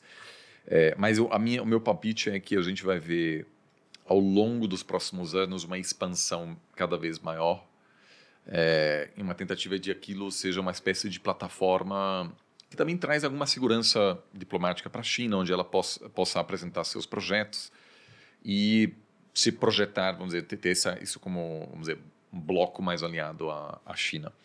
É, aliás, que isso não quer dizer que os Estados Unidos vai deixar de tentar trazer esses países para o seu lado. Né? É, o Brasil, por exemplo, pode no futuro chegar a fazer parte da OCDE é, ou de vários outros agrupamentos mais ligados ao Ocidente. Né? Não, ter, não, não há exclusividade nesse sentido. A Singapura é um país que depende totalmente de um mundo, de uma economia aberta, idealmente estável. Então, ela toma todo cuidado para ficar longe dessas tensões, não se posicionar, porque é um lugar onde muitos executivos de Hong Kong, por exemplo, agora estão chegando, né, pra, porque há uma repressão crescente chinesa em Hong Kong que aos poucos está perdendo sua autonomia. É, é, visto como assim um, um espaço seguro, é, com uma legislação muito né, pró-negócios, apesar de não ser uma de democracia plena. É, então, assim, a pura, eu, eu, por exemplo, não acho que ele, é, o governo toparia assim, aderir ao grupo BRICS, porque tem uma conotação geopolítica muito grande. E a ideia, eu acho que desse país é meio que ser uma Suíça, no sentido de dizer. Somos neutros. Somos, é, somos neutros. Somos, a gente está open for business, assim, né? A gente uhum. consegue né, se, se, se dar bem com todo mundo. E, e, por enquanto, isso tem dado bastante certo. E pegando agora especificamente o Brasil, Oliver, porque desde a eleição do nosso atual presidente, o Lula, ele deu declarações onde ele mostrou um grande incômodo com a, a hegemonia americana, digamos assim, sobre o globo, né? Então, várias ideias de, poxa, por que usar o dólar para negociar, por exemplo? E está se alinhando mais com os países do Oriente, está dando mais importância para os BRICS. Recentemente até ele fez a reunião com o Biden, tudo falou, não, estamos juntos, porque é, é o papel político, tem que estar tá com mãos dadas de ambos os lados. Mas você acha que o Brasil está perdendo um pouco desse caráter de neutralidade? Se a gente pega até as declarações dadas em relação ao conflito Rússia Ucrânia. Pois é. Olha, essa, essa estratégia ela funcionou muito bem nos anos 2000. Por quê? Nos anos 2000, a opinião dominante no, no Ocidente, mas também em Pequim, era que a gente de alguma forma consegue é, fazer essa, esse deslocamento de poder para a Ásia, etc., vai gerar benefícios para todo mundo. A gente consegue construir uma ordem minimamente viável, sem grandes conflitos, e um mundo mais próspero, é, mais aberto. Então, acima de tudo, o, a ascensão chinesa é uma oportunidade de negócios. Então havia um otimismo no ar, e eu senti isso muito né, em, em cúpulas, é, seminários nos, nos anos 2000 então a postura brasileira dizer a gente vai se dar bem com os dois lados era mais viável porque não havia expectativa de um grande confronto entre os Estados uhum. Unidos e a China. E eu, eu lembro que isso é hoje seria inacreditável. Eu lembro de uma de um debate na Universidade de Harvard em 2004, onde um dos principais é, especialistas em União Europeia, um professor Victor Meyer Schönfelder, um austríaco, deu uma palestra e disse que depois da Turquia, quem sabe a Rússia chega a fazer parte da União Europeia. E assim, era evidentemente uma visão mais longo prazo, mas não havia ninguém lá na plateia que disse: cara, está louco, isso não vai acontecer. Ou seja, muito otimismo. Então o Brasil se deu muito bem nesse ambiente, porque o Brasil também era um ator cuja ascensão, em geral, é visto com, com os bons olhos. Ninguém se incomoda. Tem muita gente que fala, ah, os Estados Unidos quer dificultar a ascensão brasileira. Eu, eu acho que muitas vezes ah, os Estados Unidos quis ter, por exemplo, um Brasil capaz de lidar com problemas na América Latina para não se envolver demais especificamente. Então havia, nos anos 2000, o Brasil forte, havia um apoio, vamos dizer, até dos Estados Unidos para dizer, você consegue lidar com a Venezuela, você consegue evitar aqui um golpe de Estado no Paraguai, por favor. Porque era muito melhor o Brasil faz, fazer isso do que os Estados Unidos se meter nesse, nesse assunto interno. Só que agora a relação com a Rússia está super complicada entre o Ocidente e a Rússia, tensões graves entre a China e o Ocidente e a expectativa de que as coisas vão piorar. Então o espaço no meio ele ficou mais incômodo. Por quê? Porque lá em 2000 a China e os Estados Unidos falaram, ah, ok, Brasil no meio, beleza. Hoje né, é, é como um, né, vamos dizer, dois amigos que brigam e falam, você está do meu lado ou do outro. E você dizer, gente, eu gosto de vocês dois, não tenho. Aí fica difícil. Por quê?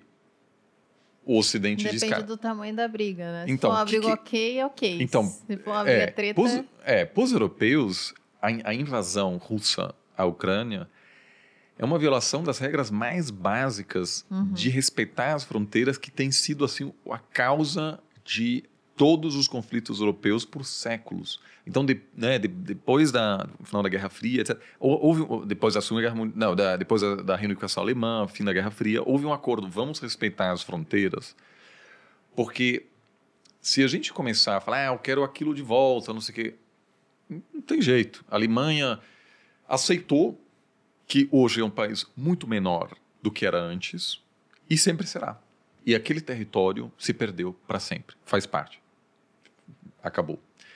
A Rússia nunca passou por esse processo. A, a Rússia nunca disse, olha, a gente perdeu nosso império, nosso, nosso, nossa esfera de influência. Sempre houve aí um revisionismo histórico das lideranças dizerem um dia lá na frente a gente vai controlar aquilo novamente, que vai totalmente contra esse espírito europeu que garantiu a paz pela primeira vez na história na Europa. Né? É, a geração dos meus pais é, é a primeira geração provavelmente da história europeia que passou a vida sem grandes conflitos. Né?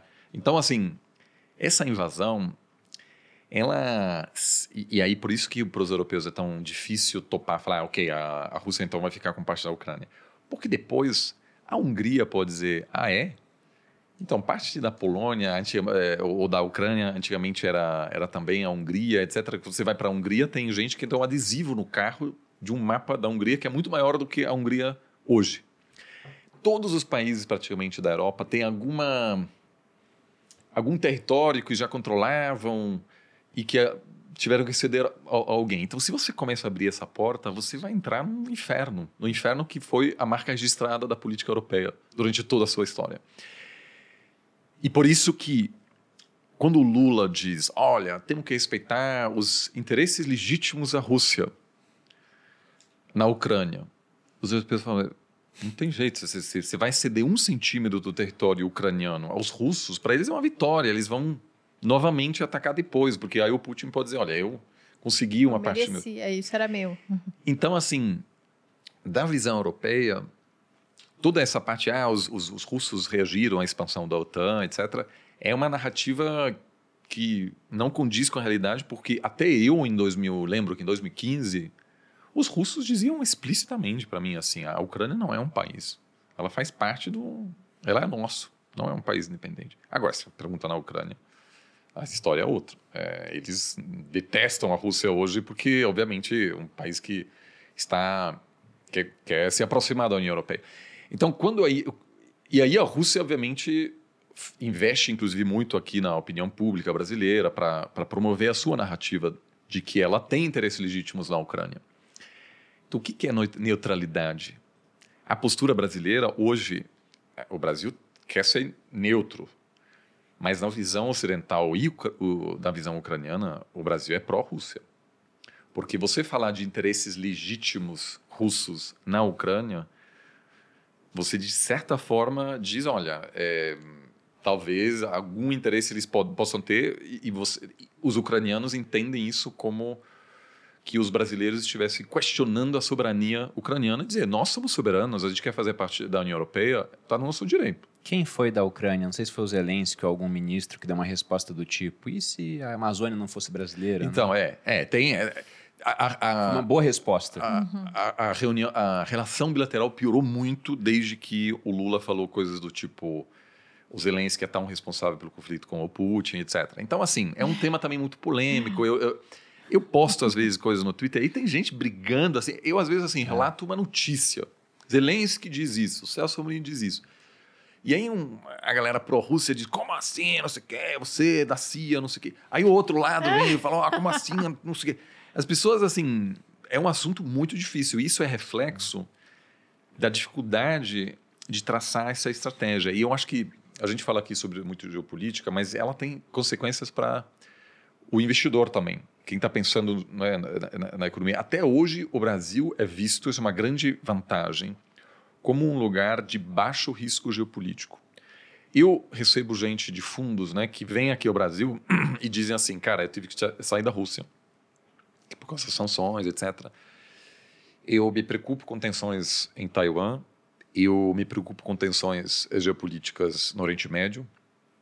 Eu quero que parte do, do meu portfólio, do meu fundo, tenha uma exposição na América Latina, porque aqui eu acho que não tem risco. Assim, tem risco eleitoral, tem risco regulatório, mas não tem risco assim de haver uma guerra entre dois países uhum. aqui a curto prazo. Então, a estratégia brasileira é dizer, olha, a gente não tem a ver com isso, a princípio é positiva, porque torna para investidores a América Latina mais atraente.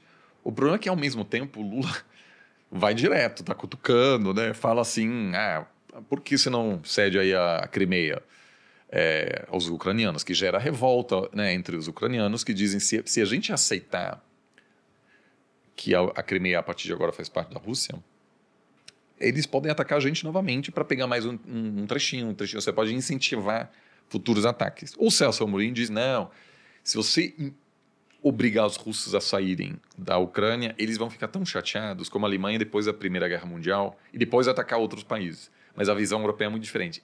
Isso tudo quer dizer o quê? Que se você gerenciar mal essa estratégia de neutralidade, os dois lados ficam chateados. Então, o grande desafio da diplomacia brasileira é que os dois lados dizem: olha, o Brasil não concorda com tudo que a gente quer, mas a gente aceita essa postura mais neutra. Eu acho que a estratégia brasileira em relação à Ucrânia, essa tentativa de articular uma, uma visão neutra não deu certo.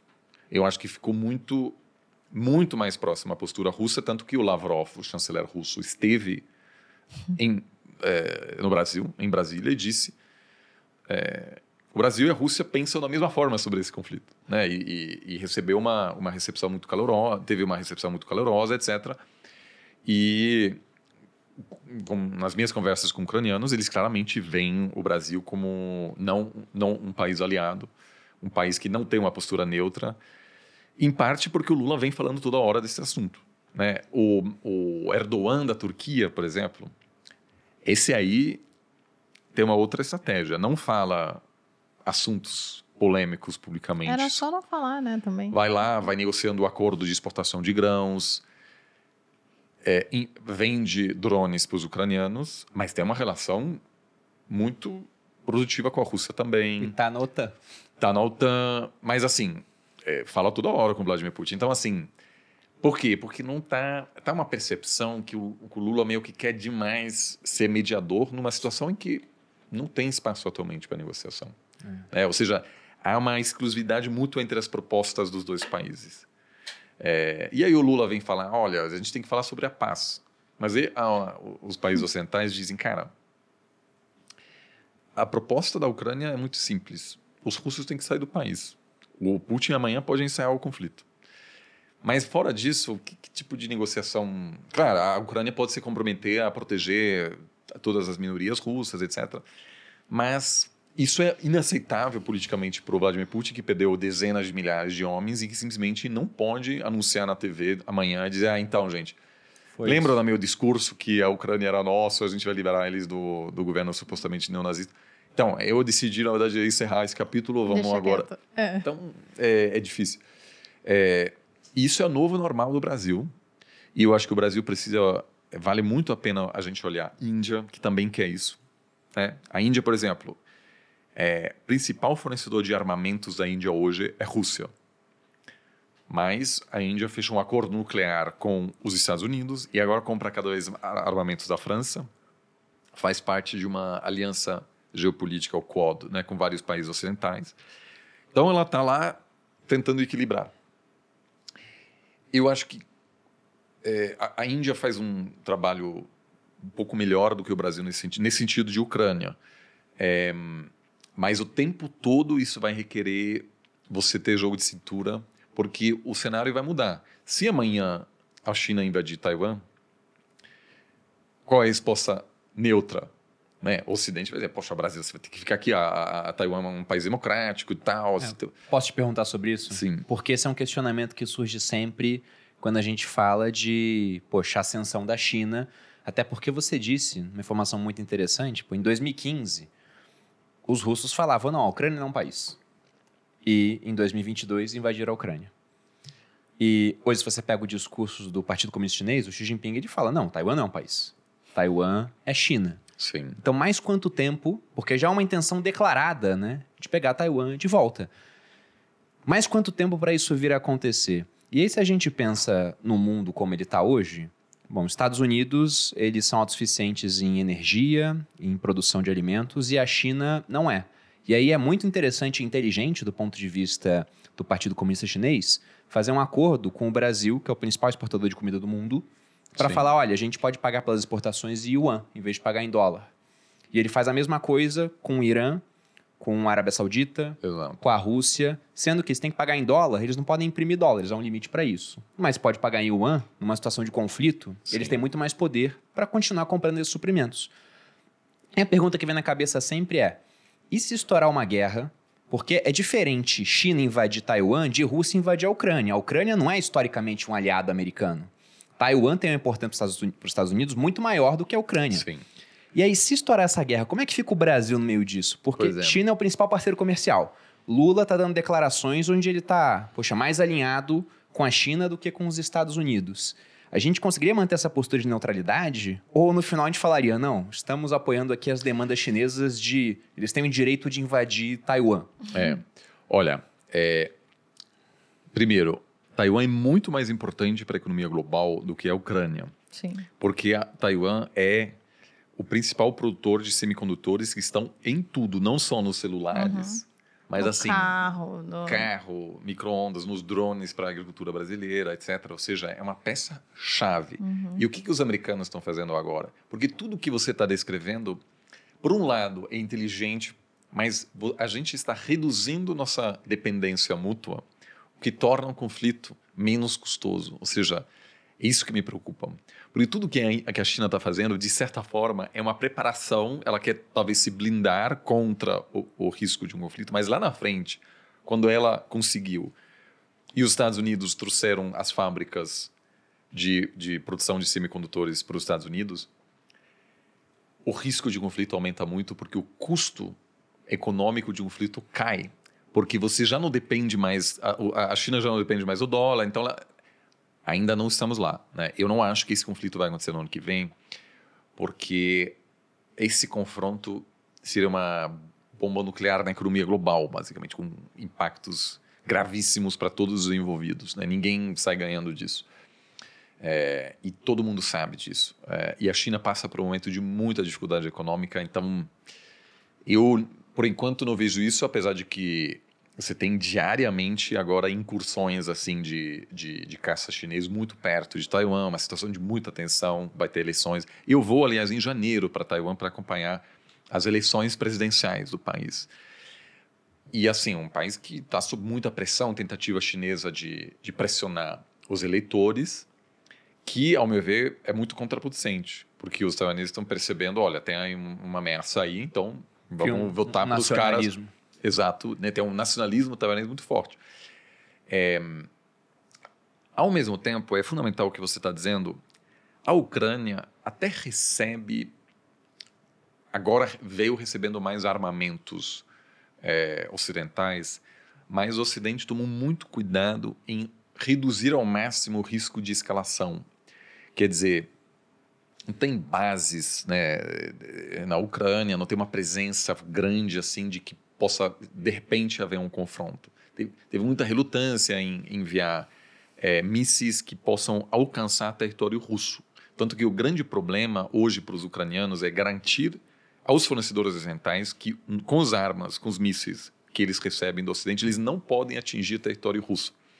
O que levou a Ucrânia a produzir, a montar uma indústria é, própria de mísseis e drones com os quais eles estão começando a, a atingir centros urbanos, em, é, como Moscou, por exemplo. Taiwan é muito mais tem uma sofisticação militar muito maior, é, ou seja, a assimetria de poder entre Rússia e Ucrânia é muito grande, tanto que havia uma expectativa até dentro do governo americano que a Rússia ia ocupar logo toda a Ucrânia. E se, eu acho que se tivesse capturado Zelensky logo no início, e quase conseguiram, a guerra hoje seria outra. Mas ele conseguiu aí mobilizar a opinião pública ocidental, etc. A Alemanha ofereceu asilo ao Zelensky 24 horas depois da invasão. E falaram, cara, deixa para lá, isso aí não tem jeito. Ou seja, não havia realmente essa expectativa.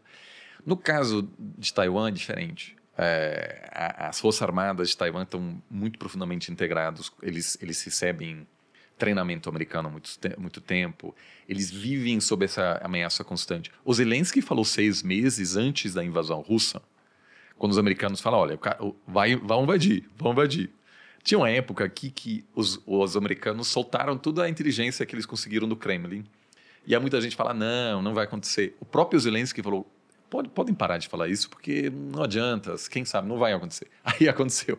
No caso taiwanês, a elite militar e política está pensando todos os dias sobre a invasão há décadas. Então, os caras têm uma, uma que chama estratégia é, porco-espinha, se chama eu não sei, às vezes dá para ver os vídeos quando, sei lá, um, uma onça tenta atacar e, assim, é muito difícil você atacar esse animal que consegue se proteger muito bem.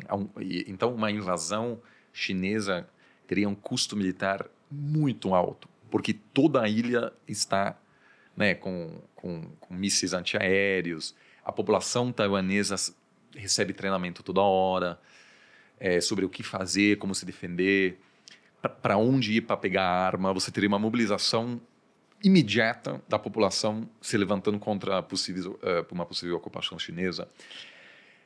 É, um sentimento anti-China também, assim, apesar de muitos taiwaneses comprarem produtos, ter comércio. Então, assim, é, aquilo seria um conflito muito pior, com, com armas americanas de última geração sendo utilizadas contra as forças chinesas. E tem outra questão. A Rússia vem travando guerras há muito tempo, com frequência. Invadiu o Afeganistão, muito sangrento, invadiu a Geórgia, inv...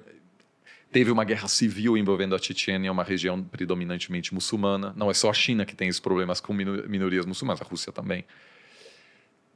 Então, as forças armadas russas estão acostumadas. Muitos generais russos viram combate em muitos contextos. E a, a, a, Ucrânia, apesar das perdas materiais, a guerra russa contra a Ucrânia acaba modernizando as Forças Armadas russas também, porque tem muita gente com experiência de combate, o que é uhum. é valioso para futuros confrontos. A China não tem, zero. Por, por isso, em parte, eles mandam tanta gente para participar das missões de paz. Porque, pelo menos em alguns países, as pessoas já utilizaram né, já, já, já, tiveram confrontos, inclusive o número de, de soldados chineses que participam de missões da ONU e, e morrem nos confrontos está aumentando. É uma estratégia chinesa de aumentar a exposição de soldados chineses às situações de combate. Mesmo assim, a expectativa é que os chineses teriam uma dificuldade enorme inicial porque nunca tiveram essa experiência de, de grandes confrontos.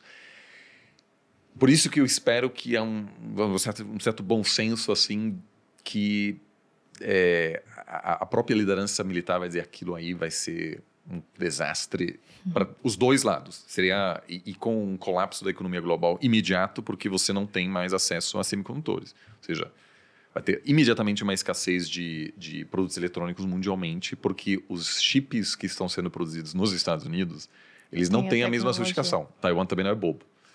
Né? Não vai a TMSC, que não vai produzir os mesmos chips lá. São de, de algumas gerações mais atrasadas, os mais de última geração só em Taiwan. Então, o Biden está lá fazendo, investindo bilhões para produzir semicondutores nos Estados Unidos, os Estados Unidos não vai conseguir produzir os mesmos. Né? Então, é, mas é uma, uma questão muito preocupante, eu acho, porque a situação econômica na China pode piorar ao ponto que o, a China precisa de uma guerra para diversão de opinião pública, né? países que estão passando por crises se tornam mais agressivos às vezes. Ah, eu lembro que o, o Saddam Hussein lá atrás invadiu o Irã assim. Em parte, é.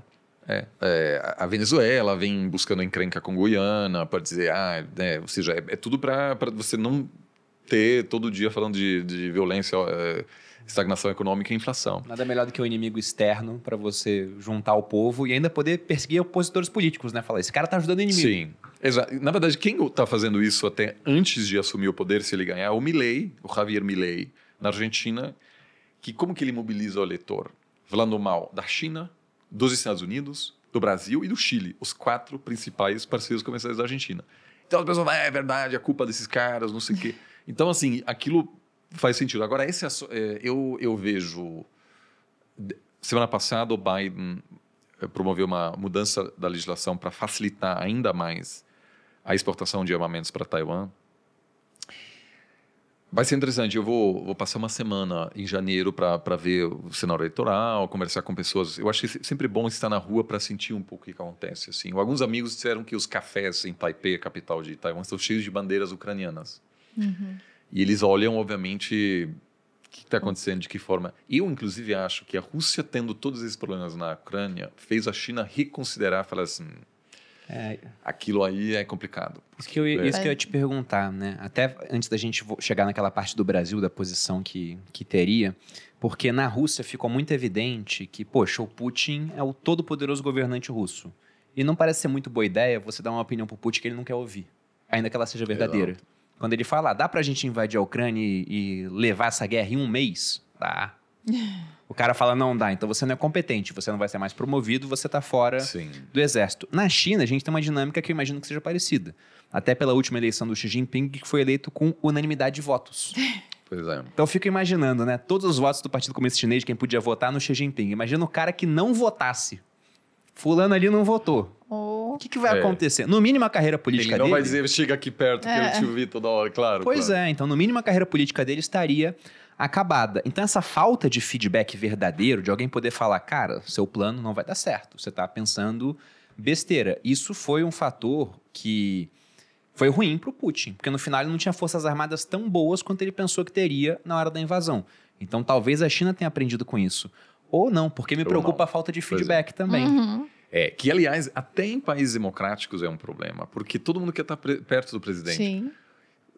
Na empresas é um problema. É, qualquer lugar que tem um poderosão. Exato, porque a pessoa claramente vem em seleção, tá se achando e, e aí você não vai querer falar com gente falando, cara, aqui você tá errando, não sei o quê. É, isso é, é, um assunto que a, o próprio Lavrov, o chanceler russo, que é chanceler da Rússia há 20 anos, ele soube da invasão. Ele não esteve na sala. Hum. Então, assim, e, e isso está documentado. Ele, ele disse, cara, é, vou ter que lidar com isso. Quando eu vi, já estava rolando. Mas, assim, é, hum, é, difícil. Então, é, isso certamente é uma questão. É, eu, eu, eu, vou dizer o seguinte, assim, tinha, tinha, ao longo dos últimos anos, tinha muita, e aí eu vou falar do Brasil, né? Porque tem uma, uma questão que é, uma outra diferença que é, a Ucrânia é um país soberano ela faz parte da ONU, ela, ela é reconhecida por todo mundo. E tem um tratado internacional que, no qual a, a Rússia se compromete a respeitar a soberania ucraniana. E, e aí, naquela época, a Ucrânia abriu mão das suas armas nucleares, porque quando a União Soviética acabou, muitas armas nucleares, bombas atômicas da União Soviética estavam na Ucrânia. Então, quando o país se tornou independente, é uma potência nuclear, inclusive com um arsenal gigante. E naquela época, o próprio governo americano pressionou os ucranianos a abrirem mão porque eles queriam estabelecer uma relação produtiva com a Rússia.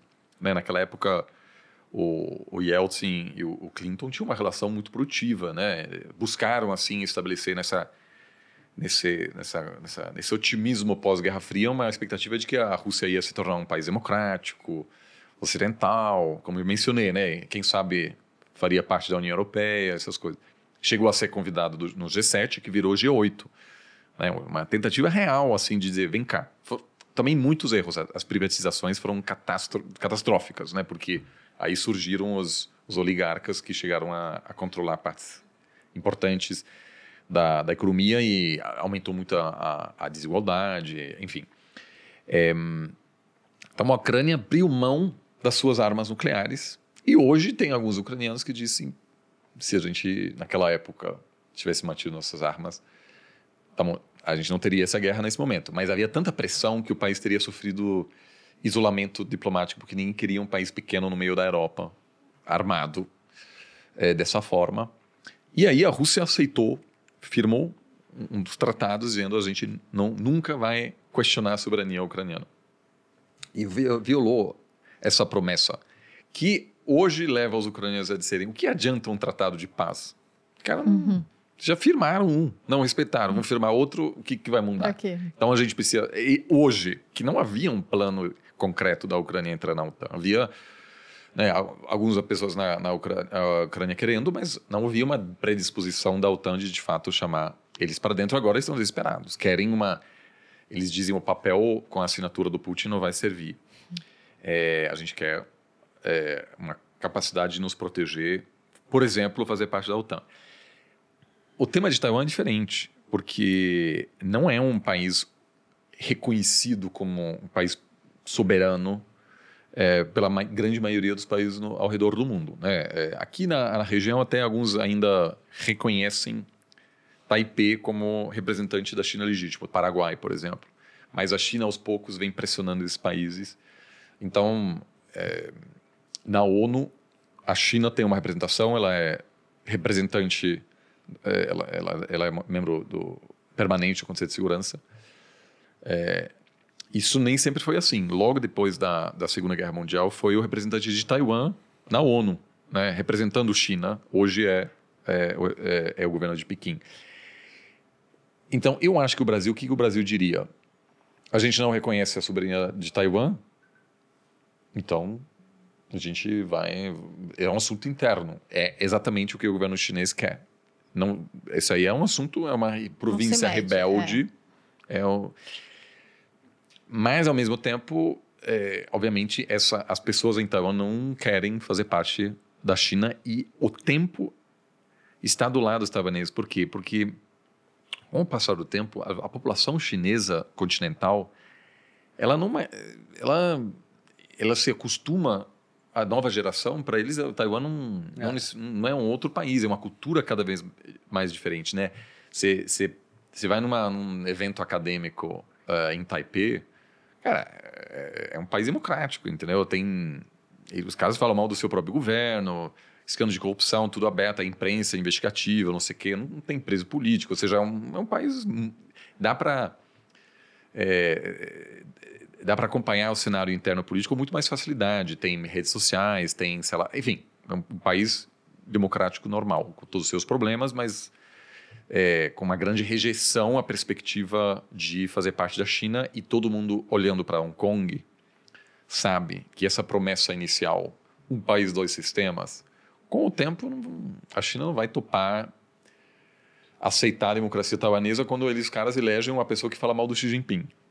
E olha, eles são muito sensíveis, né? A gente já comentou isso aqui, que você não pode postar uma foto do Winnie the Pooh, aquele ursinho, nas redes uhum. sociais na China, porque tem essa brincadeira de que ele é meio parecido com o Xi Jinping, então o governo deleta na hora.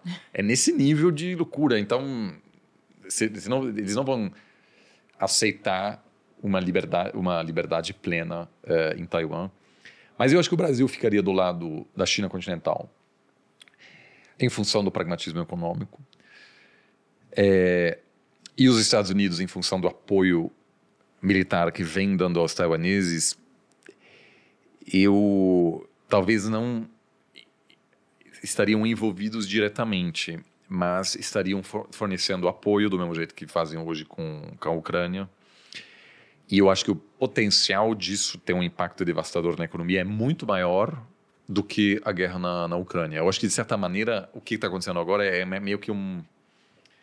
É, uma, é um primeiro caso para a gente já pensar o que, de que forma isso vai impactar a economia. E tem hoje clientes, empresas que pedem análises sobre o impacto econômico é, de um conflito em Taiwan. É, então, tem empresas.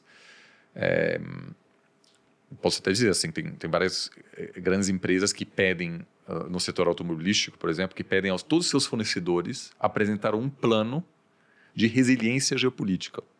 Então, a Tesla, por exemplo, compra coisa aqui no Brasil, em, na África, e todos os fornecedores tiveram que apresentar um plano para dizer se houver um conflito envolvendo Taiwan, é assim que a gente vai garantir que a gente possa continuar enviando componentes para vocês.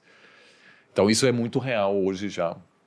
E eu sempre recomendo que de, de alguma forma um investidor precisa também olhar para o seu portfólio e dizer eu estou investindo em empresas que conseguem reagir bem ou mal. E a tendência é que essas multi, grandes multinacionais precisam, inclusive eles estão dizendo para os seus investidores como eles pretendem se adequar a essas novas realidades. Esse é até um ponto interessante, Oliver, porque você falou das consequências econômicas desse conflito. E aí, se as empresas já estão pensando nisso, elas começam a querer minimizar as consequências. Com esse movimento Sim. que a gente está vendo agora, né, nós tivemos a globalização se estendendo pelo mundo, com o iPhone tendo componentes de 40 países diferentes na hora de Exato. montar. Só que agora essas empresas estão vendo, nossa, lá na China pode dar problema, em Taiwan pode dar problema. Então vamos fazer aquele movimento que eles estão chamando de nearshoring, né? Ou friendly shore, né? Ou seja, colocar em países que eles são amigáveis e são próximos. O México, por exemplo, está se beneficiando muito desse é. movimento. Apesar de ter um governo que faz absolutamente nada para atrair investimento. Assim, o governo não não ajuda muito e mesmo assim o México tá vai vindo. bem economicamente. Porque assim. tá vindo. Mas aí o ponto é esse: se todo mundo começa a tirar essa parte de lá, a consequência econômica do conflito acaba ficando menor. Até uma hora que talvez ele seja viável, porque pensar, ah, vai perder, mas do ponto de vista político pode ser uma vitória. Mas eu fico curioso com o seguinte, né? E eu vi rapidamente os comentários quando a gente falou dos uigures. Teve gente falando: ah, não, isso é tudo invenção, não tá acontecendo nada lá, porque falam que tem, por exemplo, esterilização da população. Isso aconteceu com a população chinesa por conta da política do filho único. Tem um documentário que é aquele de é, One Child Nation, acho que é o nome, né? Nação do Filho Único, que mostra as políticas que eles tinham na época. E é uma única médica, ela estava dando uma entrevista falando que ela foi responsável por entre 50 e 60 mil abortos. Porque eles pegavam as mulheres, poxa, tá grávida, não pode estar tá grávida.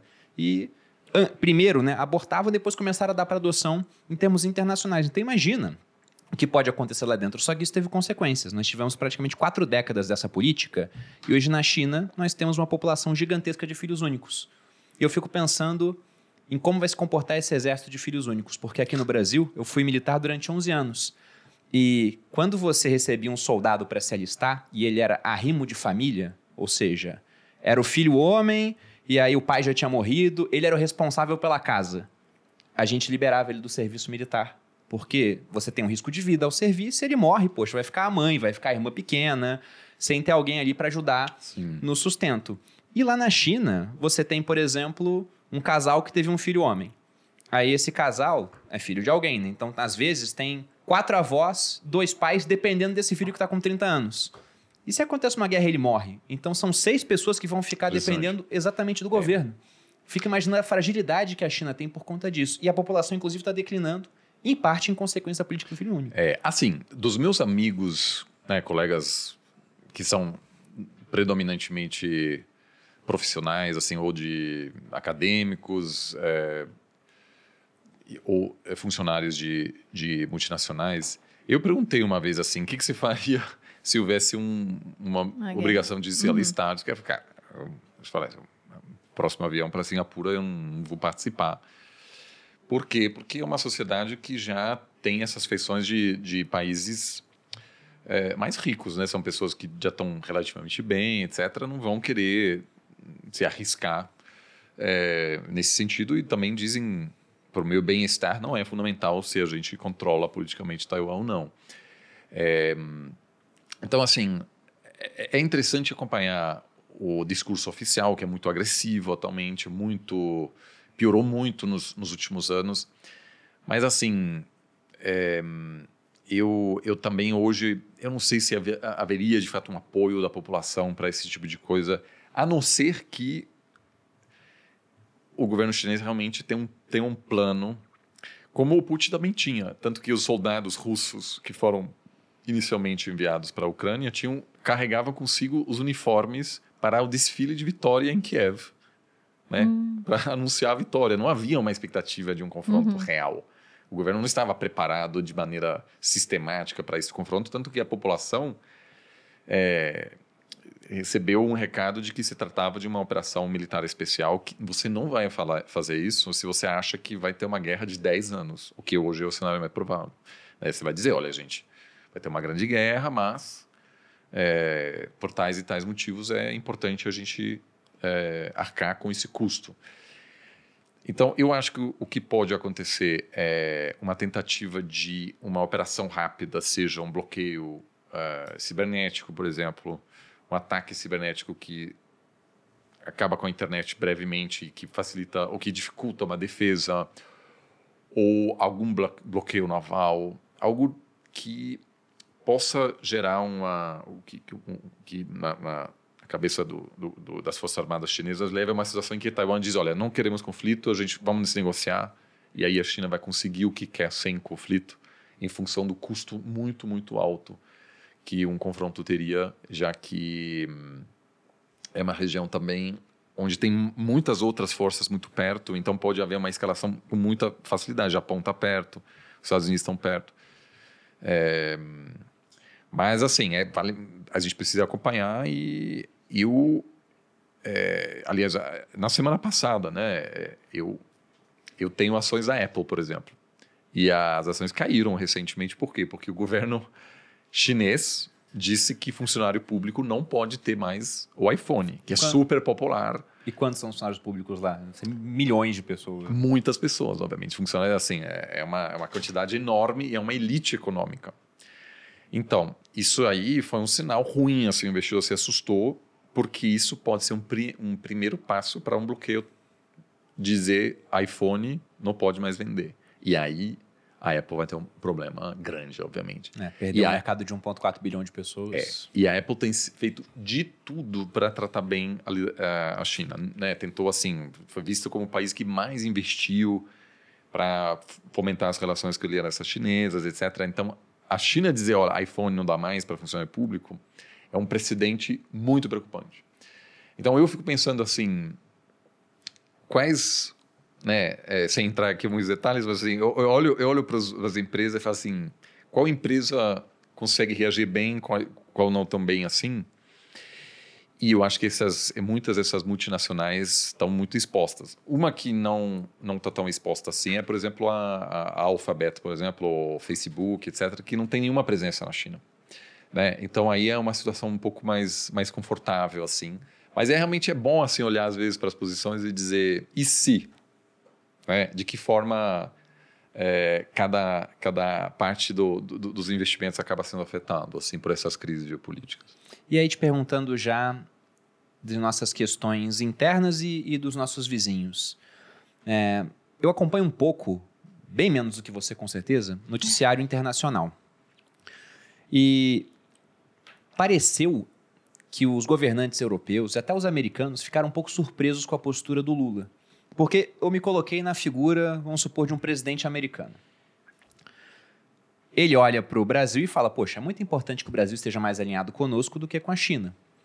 E eu acho que eles esperavam algo assim do Lula. Mas de repente, quando o Lula vai dar declarações, a gente viu manchetes de gente falando: Nossa, que decepção, né? Poxa, não sabíamos que seria assim.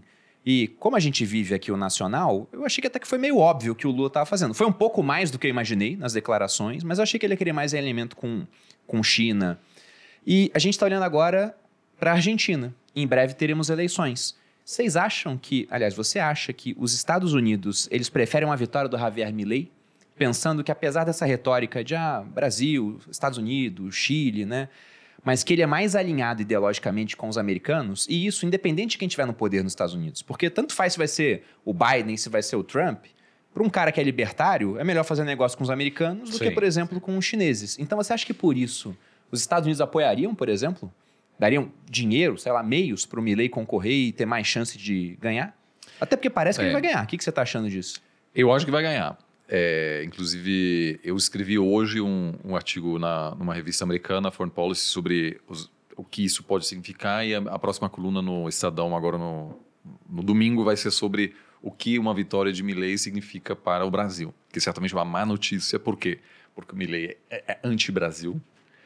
Ele ataca permanentemente o, o atual governo, da mesma maneira que o Bolsonaro falava muito mal do governo argentino. Então, a gente, se ele ganhar, vai passar por uma fase difícil da relação bilateral e é um baque grande para qualquer ambição de liderança regional do Brasil. É, o Brasil gostaria de se colocar como um, um- Um líder. um líder de poder convocatório, etc. Já não deu certo eh, mais cedo este ano, quando fez essa grande eh, reunião, tentou relançar o Unasul. Mas como chamou Maduro um dia antes, que foi um erro assim primário, por quê? Porque era evidente que Uruguai e Chile iam dizer, cara, se é nessas condições de você nem sequer criticar a situação interna venezuelana, a gente não quer fazer parte da Unasul. E não deu certo, foi um fracasso essa reunião. É, então, isso é um problema para o Brasil. Agora, para os Estados Unidos, sempre é importante lembrar: a gente fala muitas vezes assim, os Estados Unidos querem isso, querem aquilo, etc. Né? Redes sociais é aquela coisa. Tem vozes divergentes dentro dos Estados Unidos. Tanto que, em relação ao Bolsonaro, havia gente dizendo: ah, aquilo é uma oportunidade para nós. O cara quer trabalhar com a gente. As Forças Armadas americanas fortaleceram a sua relação com as Forças Armadas brasileiras durante o governo Bolsonaro. Isso também deu, ironicamente, influência aos Estados Unidos para dizer a alguns generais brasileiros dizer, olha, se você não respeitar o resultado da eleição, essa relação nossa vai sofrer. E tem vários generais brasileiros abertamente dizendo que um dos motivos pelos quais não chegaram a desafiar o resultado foi porque havia uma, uma ameaça explícita por parte dos Estados Unidos de dizer se vocês não respeitarem a nossa relação que cresceu muito, né, as Forças Armadas hoje têm acesso privilegiado a armamentos americanos, etc., aquilo vai sofrer. Né? Porque a voz dominante dentro do governo Biden achou que a reeleição de Bolsonaro poderia complicar tentativas americanas, por exemplo, de promover é, uma é, a proteção do, da, da floresta amazônica, que nesse sentido a reputação do Bolsonaro entre a população americana e europeia era tão ruim que a, a cooperação entre Biden e Bolsonaro tinha um custo político. Porque se o Biden tivesse. Ele, ele não chegou a ter uma conversa produtiva com Bolsonaro, porque havia tanta gente dentro do próprio Partido Democrata e da população americana dizendo, cara, com esse cara você não pode trabalhar. Tanto que um dos motivos pelos quais o Macron conseguiu bloquear a ratificação do acordo entre a União Europeia e o Mercosul foi dizer, gente, a gente não pode dar essa vitória política ao Bolsonaro, que é assim, rejeitado amplamente entre a população europeia, né, em função da questão ambiental, da postura do, durante a pandemia, e o próprio Bolsonaro, de certa forma, utilizou essa rejeição para se, se, consolidar internamente. Assim, eles não gostam de mim é porque eu defendo o interesse nacional brasileiro. É um pouco que o Milley agora está fazendo também. Então, a, a, postura americana claramente foi de que é, vamos pressionar o, Brasil, o Bolsonaro a, a, a espetar o, o, resultado e que e teve um papel fundamental, de fato, para é, facilitar esse processo, cientes de que o Lula no passado adotou em vários momentos uma postura anti-americana. É, então não tem candidato ideal é, dos Estados Unidos aqui no Brasil nem na Argentina. Por quê? Porque Milley ele ataca a China. Ele chamou o governo em Pequim de governo assassino. Ele disse que o BRICS não serve para nada. Ele, ele disse assim semana passada. Ele disse: "Eu defendo a liberdade, Lula, Putin e China não." Ou seja, o cara claramente diz assim, briga com todo mundo, mas ele chama o Biden de socialista. O que, assim, mesmo na interpretação mais generosa, o Biden, assim, você pode discordar do Biden, mas socialista não é, assim, né? não é, é, uma, é uma provocação muito grande. Ele é, o, o, o Milley gosta muito do Trump. Então, assim, e o que, que a população europeia e americana não vai gostar do Milley? Porque o Milley é, é, visto como uma ameaça à democracia, ele é muito radical, ele é negacionista climático, que é, para você ter uma relação boa com países ocidentais, é muito difícil ser negacionista climático. Apesar de que a Argentina não é vista assim como um ator tão decisivo como o Brasil. Né? Esse custou muito caro ao Bolsonaro, né? de, de, de, ter essa, esse discurso acabou inviabilizando muitos projetos entre Brasil e Europa nessa época. Então, assim, não, não tem escolha fácil aí. Eu, eu acabei de voltar de Washington e perguntei que que vocês, que que, quem que vocês preferem. E falaram assim, olha, o Milley não é um parceiro legal para gente, porque ele é imprevisível. É um cara assim, ele se tornou famoso. Ele é meio reacionário, né? Como, bom, primeiro, assim, primeiro tem uma visão, tem muitas coisas contraditórias. Por um lado, é libertário, então é a favor do casamento gay, mas é contra o aborto, é, nega a existência da mudança climática, quer acabar com o Ministério da Educação, uhum. que é um, vamos dizer, uma, uma, uma franja radicalizada do, do, pensamento libertário, de fato diz que o Estado não deve se ocupar com a, com a educação. Mas não existe nenhum país do mundo que faz isso. E é dificilmente, não, não é plausível que você consegue transformar a economia e avançar a economia argentina acabando com o Ministério da Educação. Então tem muita gente aí dizendo, puxa, isso aí vai causar tensão. Uma pessoa também que gosta de chocar. Então ele se tornou famoso como especialista em sexo tântrico. Ou seja, uma pessoa um pouco assim. Gente. Qualquer coisa, assim. Ele, ele contatou o médium para se comunicar com o seu cachorro morto, que o Milley dizia era também um pensador libertário. Ou seja, tem Meu umas Deus. coisas meio de loucura. Isso assim. eu achei que era invenção. É realmente. Não, não, é assim. Então, mas assim, é, faz parte do apelo, porque os argentinos cansaram da sua elite econômica, que, é. É, política, que de fato não está fazendo um bom trabalho. Vamos, convenhamos, né? A situação está uma catástrofe.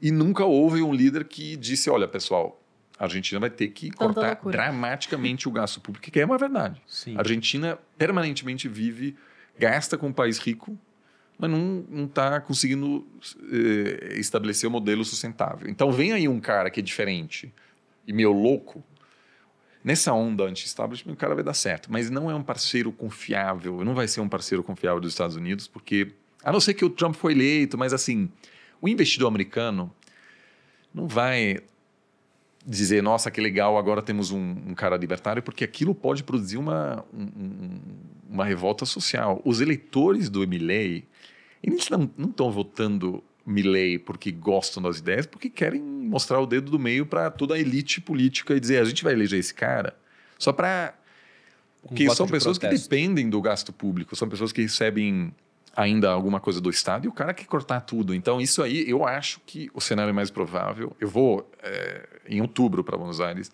vai ser de muita convulsão social. Os argentinos não vão topar, beleza, então você vai cortar todo o gasto público.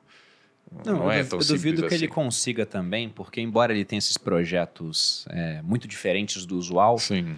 um presidente não governa sozinho. Então, dificilmente ele vai ter uma maioria é, para poder fazer tudo o é, que ele quer. E ele, eu acho que é uma pessoa mais inexperiente que o próprio Bolsonaro. É, ele, não, ele não é um é. político de carreira, ele foi é, deputado há pouquíssimo é. tempo e agora vai ser. O Bolsonaro até tinha um certo apoio entre as, as, os policiais, as, as armadas, tinha assim uma, o agronegócio o Milley realmente é, assim, gente revoltada em geral, mas que uhum. não é um grupo coeso, assim. Então eu antevejo aí bastante... Acho que a gente vai passar por um momento de né, assistindo de fora, pensando assim, meu Deus. É. E agora, o Massa, o Sérgio Massa, né, que é o, o candidato governista, é, é, é um, um, continuaria igual. Né? Todo, ele é ministro da Economia o país não melhorou. Está pior, tá? a inflação é a maior contração agora da economia desde o ano 2000. É, é um mais pró-China, mas é isso, assim. É, eu acho que o candidato ideal dos Estados Unidos provavelmente seria a Patrícia Bullrich, que é uma direita moderada, pró-negócios, mas que não acho que vai chegar no segundo turno. Então, acho que não existe aí um cenário ideal para os Estados Unidos. nem Para o Brasil, seria qualquer coisa menos um Milley é, Mas o Massa, o Lula gosta muito do Massa, gosta muito do atual governo. Mas não é bom para o Brasil, porque esse, se o governo, é, é, o partido governista se eleger, a Argentina não vai melhorar. Vai ficar igual. Então isso é péssimo assim. Você olha, fala, fala hoje com investidores é, brasileiros, é, o, o, o, Argentina não é um mercado interessante. O Itaú, por exemplo, acaba de sair do, do país. Né? Então tem, tem essa questão. Não, tem muitas consequências, porque a gente fala com muitos empresários aqui, né? E em off, não vou citar nomes aqui basicamente, mas são pessoas que estão expandindo a empresa além do Brasil. Sim. E, naturalmente, pela proximidade geográfica, por uma cultura similar, eles pensam inicialmente em Argentina. Só que depois que eles vão olhar, não, a, a, observação, a, observação é sempre a mesma. Eles falam, Bruno, eu sou livre para mandar meus dólares e não sou livre para tirar. Uhum. Então, como é que eu faço para tirar o recurso não, é, depois é, que precisar? Então, eles preferem nem ir, escolhem outros países. Pô, vão para o Chile, por exemplo, Sim. que eles enxergam como um mercado mais amigável. Né? Eu só vejo um benefício direto de uma eleição do Milley lá pra gente. É porque eu me preocupo com a ajuda financeira que o governo Lula dá pra Argentina, ah, porque ele tem aliados claro. políticos lá. Deixaria, o Brasil deixaria, deixaria de ajudar. é verdade. Que a chance dessa ajuda nunca mais voltar pra gente é grande. É, é, grande, é muito alta. A Argentina hoje, olhando aqui, eles têm uma inflação de 124%. Então é muita coisa, né? É bizarro o que está acontecendo lá. E eu não sei nem se essa estatística a gente é pode real. confiar, porque eu não sei se ela leva em conta o câmbio oficial, que ninguém pratica, só é. o governo, ou o câmbio paralelo. Porque se pegar o paralelo é o dobro do oficial. Sim. É que assim, nós, assim muitas profissões é, nossas e de quem nos acompanha aqui, na Argentina os salários já são em dólar. Então, assim, a, o que o, o Milley conseguiu e às vezes um candidato, assim, eu não, eu não votaria no Milley, mas assim, é, evidentemente o sistema está tão quebrado que as pessoas não têm nada a perder. Então, assim, muita, muitas pessoas, isso aparece muito em entrevistas de jornais, dizem, cara, eu, eu já sei que a continuação do status quo é terrível. Uhum. É terrível, não tem mais perspectiva. Então, o que, que eu tenho a perder votando para alguém que tem propostas radicais? A dolarização ela funcionou em alguns países, Equador, por exemplo, estabilizou, mas ela não resolve tudo porque o gasto excessivo, gasto público, não tem a ver com o dólar ou a moeda local. E você, obviamente, abre mão de um, da sua política monetária para influenciar a economia, que em muitos países é fundamental para a maioria dos países. E o problema é que, se você faz essa, essa transição, por algum tempo as pessoas precisam entregar seus, sua moeda para receber dólar, porque você vai dolarizar a economia e a Argentina não tem esses dólares. Então você pode ter uma situação muito caótica com muitas pessoas que eles recebem um pouquinho menos. Eles estão numa situação de, de miséria mesmo e dispostas a é, invadir um supermercado, etc. Porque daí você está realmente a, a, a, a, poucos dólares da, da fome. Então essa transição, eu, eu Estou ouvindo os assessores do Milley e eu, eu, acho que aquilo aí teria uma e causaria realmente muita, muita, muitos distúrbios. Mas você acha que ele ganha? E eu acho que ele ganha porque a Patrícia Bullrich não está fazendo uma boa campanha e eu achei que algumas medidas emergenciais do governo atual poderiam causar um mínimo de uma sensação de estabilidade, mas não estão conseguindo nem isso. Tipo a retirada de impostos que eles estão propondo? É. É, mas a situação é tão catastrófica Melhorar um assim. pouquinho e não conseguiram. Todo governo brasileiro faz isso. Uhum. Chega a eleição, começa a fazer uma... corta impostos, uhum. não sei o que e tal. E geralmente até dá uma. Assim, as pessoas assim, enchem o tanque, puxa, custou um pouco menos, está sobrando alguma coisa aqui. O governo está tão mal que nem essas emergências populistas a curto prazo ela consegue. Então, assim. Eu, eu acho que vai ser segundo turno massa contra, contra Milley, mas aí eu, eu, assim, eu, eu, sempre tento dialogar com os, os não militantes, né? Porque assim, uhum. eu, eu, realmente tenho amigos que dizem, cara, eu tô com Millet e tal, eu tô com Bullet, o cara que jamais vai, vai votar para a direita. Mas tem essas pessoas mais assim, olha, eu cada eleição eu vejo o que, o que tem por aí, né? E essas pessoas. Que é a maioria, no, no geral. É, é. Ou, ou, às vezes é, é, é, é, o grupo decisivo, porque uhum. os, os, os, os, os caras que sempre votaram no peronismo e tal vão fazer isso sempre, mas tem esses swing voters, né? Uhum. E esses hoje estão é, me dizendo o seguinte: é, muitos desses colegas votam na Bullrich, mas acham que ela não vai chegar no segundo turno, mas dizem se for massa contra Milley, eles vão com Milley porque eles dizem simplesmente esse governo atual simplesmente não merece ser reeleito, então eu votaria no Milley não porque eu gosto, Mas, mas porque não dá outro. mais para Uhum. essas pessoas. Então é uma situação muito precária é, e eu acho que os salvadores da pátria não geralmente não não conseguem resolver essas questões, né? Então a gente já viu isso na a situação na, na- na Argentina A gente viu com o Macri, Produziu. por exemplo. Com quem? Com o Macri na Argentina, né? Porque é. um, era com propostas muito menos radicais, mas ele falou: olha, eu vou dar um jeito na economia e no final ele não conseguiu fazer o que ele queria. Não, é, então, a, a- a- esquerda mais moderada e a direita mais moderada, tudo, todo mundo falhou. Sim. Porque tem umas realidades difíceis, assim, que essa elite já mais estabelecida não não está passando. E realmente a Argentina hoje requerer, vai requerer algum ajuste um pouco traumático, mas nenhuma liderança quer isso, porque a última vez que isso foi tentado de forma muito mal sucedida foi é, há pouco mais de 20 anos, e aí o último presidente fugiu de helicóptero da caça roçada para não ser linchado. Né? Então, é uma situação. é, Mas me surpreendeu, porque alguém que veio aqui recentemente falou: não, o cara é muito extremo, isso já. Ou você mesmo me falou isso. "É, eu acho que ele não vai ser. E acho que isso aconteceu porque a situação piorou tanto nos últimos meses que o negócio. É, Tá, eu tipo, nunca falaria, eu vamos- acho, eu acho que ele não é, vai ser. que você. É, não, não mas sabe por quê? Alguém. A, a gente Não, a gente teve amigos que falaram falou isso. que não, que ele era Falou assim, poxa, esse cara é muito extremo pra ser. Uhum. eleito. Só que aí eu me lembrei de quando eu era militar, eu tava no alojamento da É verdade, Brigada de Infantaria isso. Paraquedista, na 21ª Bateria, onde eu servia. E aí teve um amigo meu, o Maicon, ele chegou e falou, você viu, era 2015, eu acho. Você viu que o Bolsonaro vai ser candidato a E presidente? eles conheciam Aí eu o falei, Bolsonaro naquela esquece, época. esse cara nunca vai ganhar. Sim. Porque ele é muito radical. Uns anos depois, tive que morder minha língua. É. Não, então, não, eu aprendi então, minha assim, lição, nunca falo nunca. É engraçado porque é, é, em 2016, a vasta maioria da elite política econômica olhou para o Trump e disse assim: esse cara não vai. Esse cara não vai, ganhar. não vai. Ganhou. E aí, muitos analistas americanos vieram ao Brasil e disseram assim: quando o Bolsonaro emergiu, falou assim: esse cara eu acho que vai ganhar. E aqui, todo mundo, assim, meus colegas, Não. todos os cientistas políticos, não tem jeito, porque no segundo turno o brasileiro não gosta de candidatos mais radicais, não, não, não. Aí ganhou.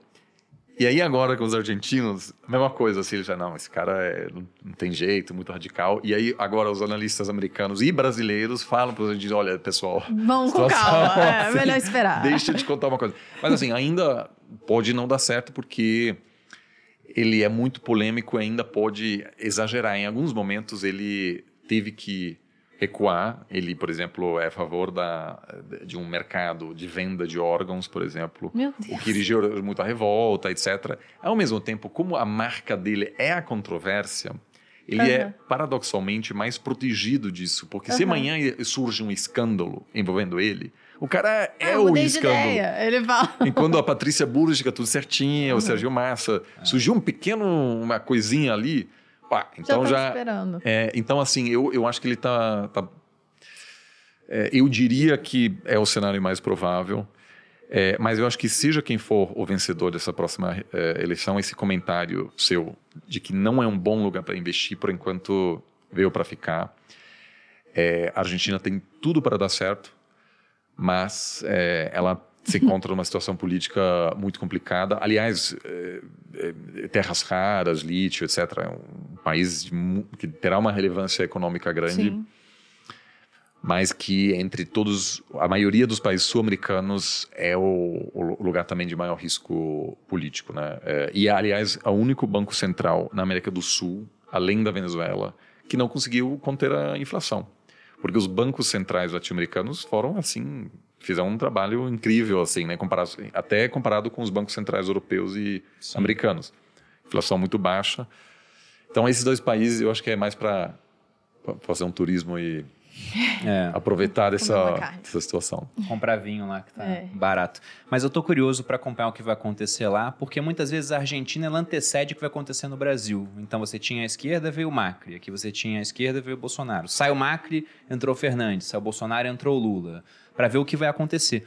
E eu acho que esse é o único contexto em que um candidato que ele é a favor de uma forte redução do gasto público costuma ter chance. Porque, no geral, e quem está assistindo pode fazer esse teste em casa, na empresa, as pessoas são a favor do aumento do gasto público. Elas só não querem que aumente o imposto. Você pode perguntar aí, chega pro teu vizinho, pro teu amigo do trabalho, né? Fala, cara, você quer mais educação pública ou menos? Ele vai falar, não, naturalmente eu quero Claro. mais, mais educação. Sim. Você quer mais saúde pública ou quer menos? Não, quero mais saúde. Você quer uma previdência pública que pague mais ou que pague menos? Não, quero que pague mais. Você quer pagar mais imposto? Não, imposto não. Não. Aí vai tributar o mais rico lá. E o mais rico vai fugir do país, se for muito tributado, por exemplo. Vai tirar o capital, pelo menos.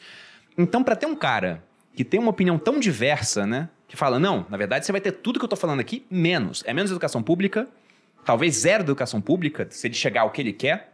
Duvido muito que isso venha Não, acontecer é, é mais um. É, né? Ou menos, sei lá, é, subsídios para vários setores, menos auxílios. Então, para esse cara ganhar, é só com a população extremamente descontente e revoltada com o que está Com acontecendo. certeza. E aí eu fico imaginando se ele vai conseguir fazer um vigésimo do que ele quer. Hum, É. Com certeza. Mas eu acho que é interessante. Né? Vale Tudo a muito gente a pode pena aprender acompanhar. com os outros. É. Vamos ter outro, outro debate. Assim, primeiro turno, 22 de outubro. Eu acho que vai para o é, vai pro segundo, Segundo. turno, dificilmente.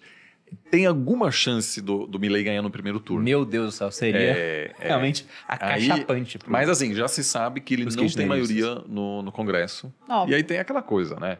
É, obviamente também tem- vai ter várias pessoas que atacaram ele durante a campanha, aí ele ganhou, aí de repente vão Hum. botar próximo, porque afinal é o presidente, você pode ganhar alguma coisa estando perto. Já tem várias, vários pensadores que estão se aproximando, inclusive porque o cara não tem equipe. Uhum. O principal assessor é a irmã. Então. Ninguém aguenta é, o homem. e os o pessoal não cachorros, via né? chance. E aí, agora que tá vendo chance, Exato. começa então a tem que é normal, é pragmático. Vamos assim. ver o que esse maluco quer. É, e aí o segundo turno vem depois, e aí ele assume em dezembro. Então, eu acho que de repente até é interessante a gente fazer Não, uma discussão certeza. aí depois, ou do primeiro, ou do Sim. logo antes da, da posse. Já tá encomendada a tua volta aqui então. Fechou, Ângelo. então Ou até tá antes ótimo. disso, né? Vamos ver o que vai acontecer no mundo. Quando a gente teve aquela tentativa de golpe de Estado relâmpago lá na Rússia, eu mandei mensagem pro Oliver. Falei, pô, vamos conversar disso. Só que foi muito rápido. É. Mal começou, terminou. Eu Terminou. falei, ah, vamos eu deixar lembro, exatamente. por uma assim. próxima. Mas, Oliver, muito obrigado pela presença. É sempre um prazer recebê-lo. E para quem está assistindo, como é que as pessoas podem acompanhar mais o seu trabalho? Eu tô no Twitter, inclusive passo tempo demais nas redes sociais. Uma coisa que eu preciso fazer é, é ter um regime ali de dizer só a partir do meio-dia eu vou entrar. Então eu tô no Twitter, no, no Instagram, no TikTok. São Olha. minhas Oliver três- Stunkel mesmo. Isso, são meus três canais. Bom, vamos deixar na descrição do vídeo, tá? E vocês podem me encontrar no canal do YouTube Você Mais Rico, vídeo toda segunda, quarta e sábado sobre educação financeira, aqui semanalmente no podcast Os Sócios e no Instagram Bruno Underline Perini. E vocês podem me encontrar no arroba maluperini lá no Instagram e aqui no canal dos sócios toda semana. Inclusive, curtam esse vídeo e se inscrevam no canal pra gente. A gente tá chegando na nossa marca de um milhão de inscritos. um então, é, se inscrevam pra ajudar a gente. E é isso, pessoal. Muito obrigado pela audiência. Nosso convidado, novamente, muito obrigado Obrigado. pela presença. Um grande abraço e até a próxima. Beijos.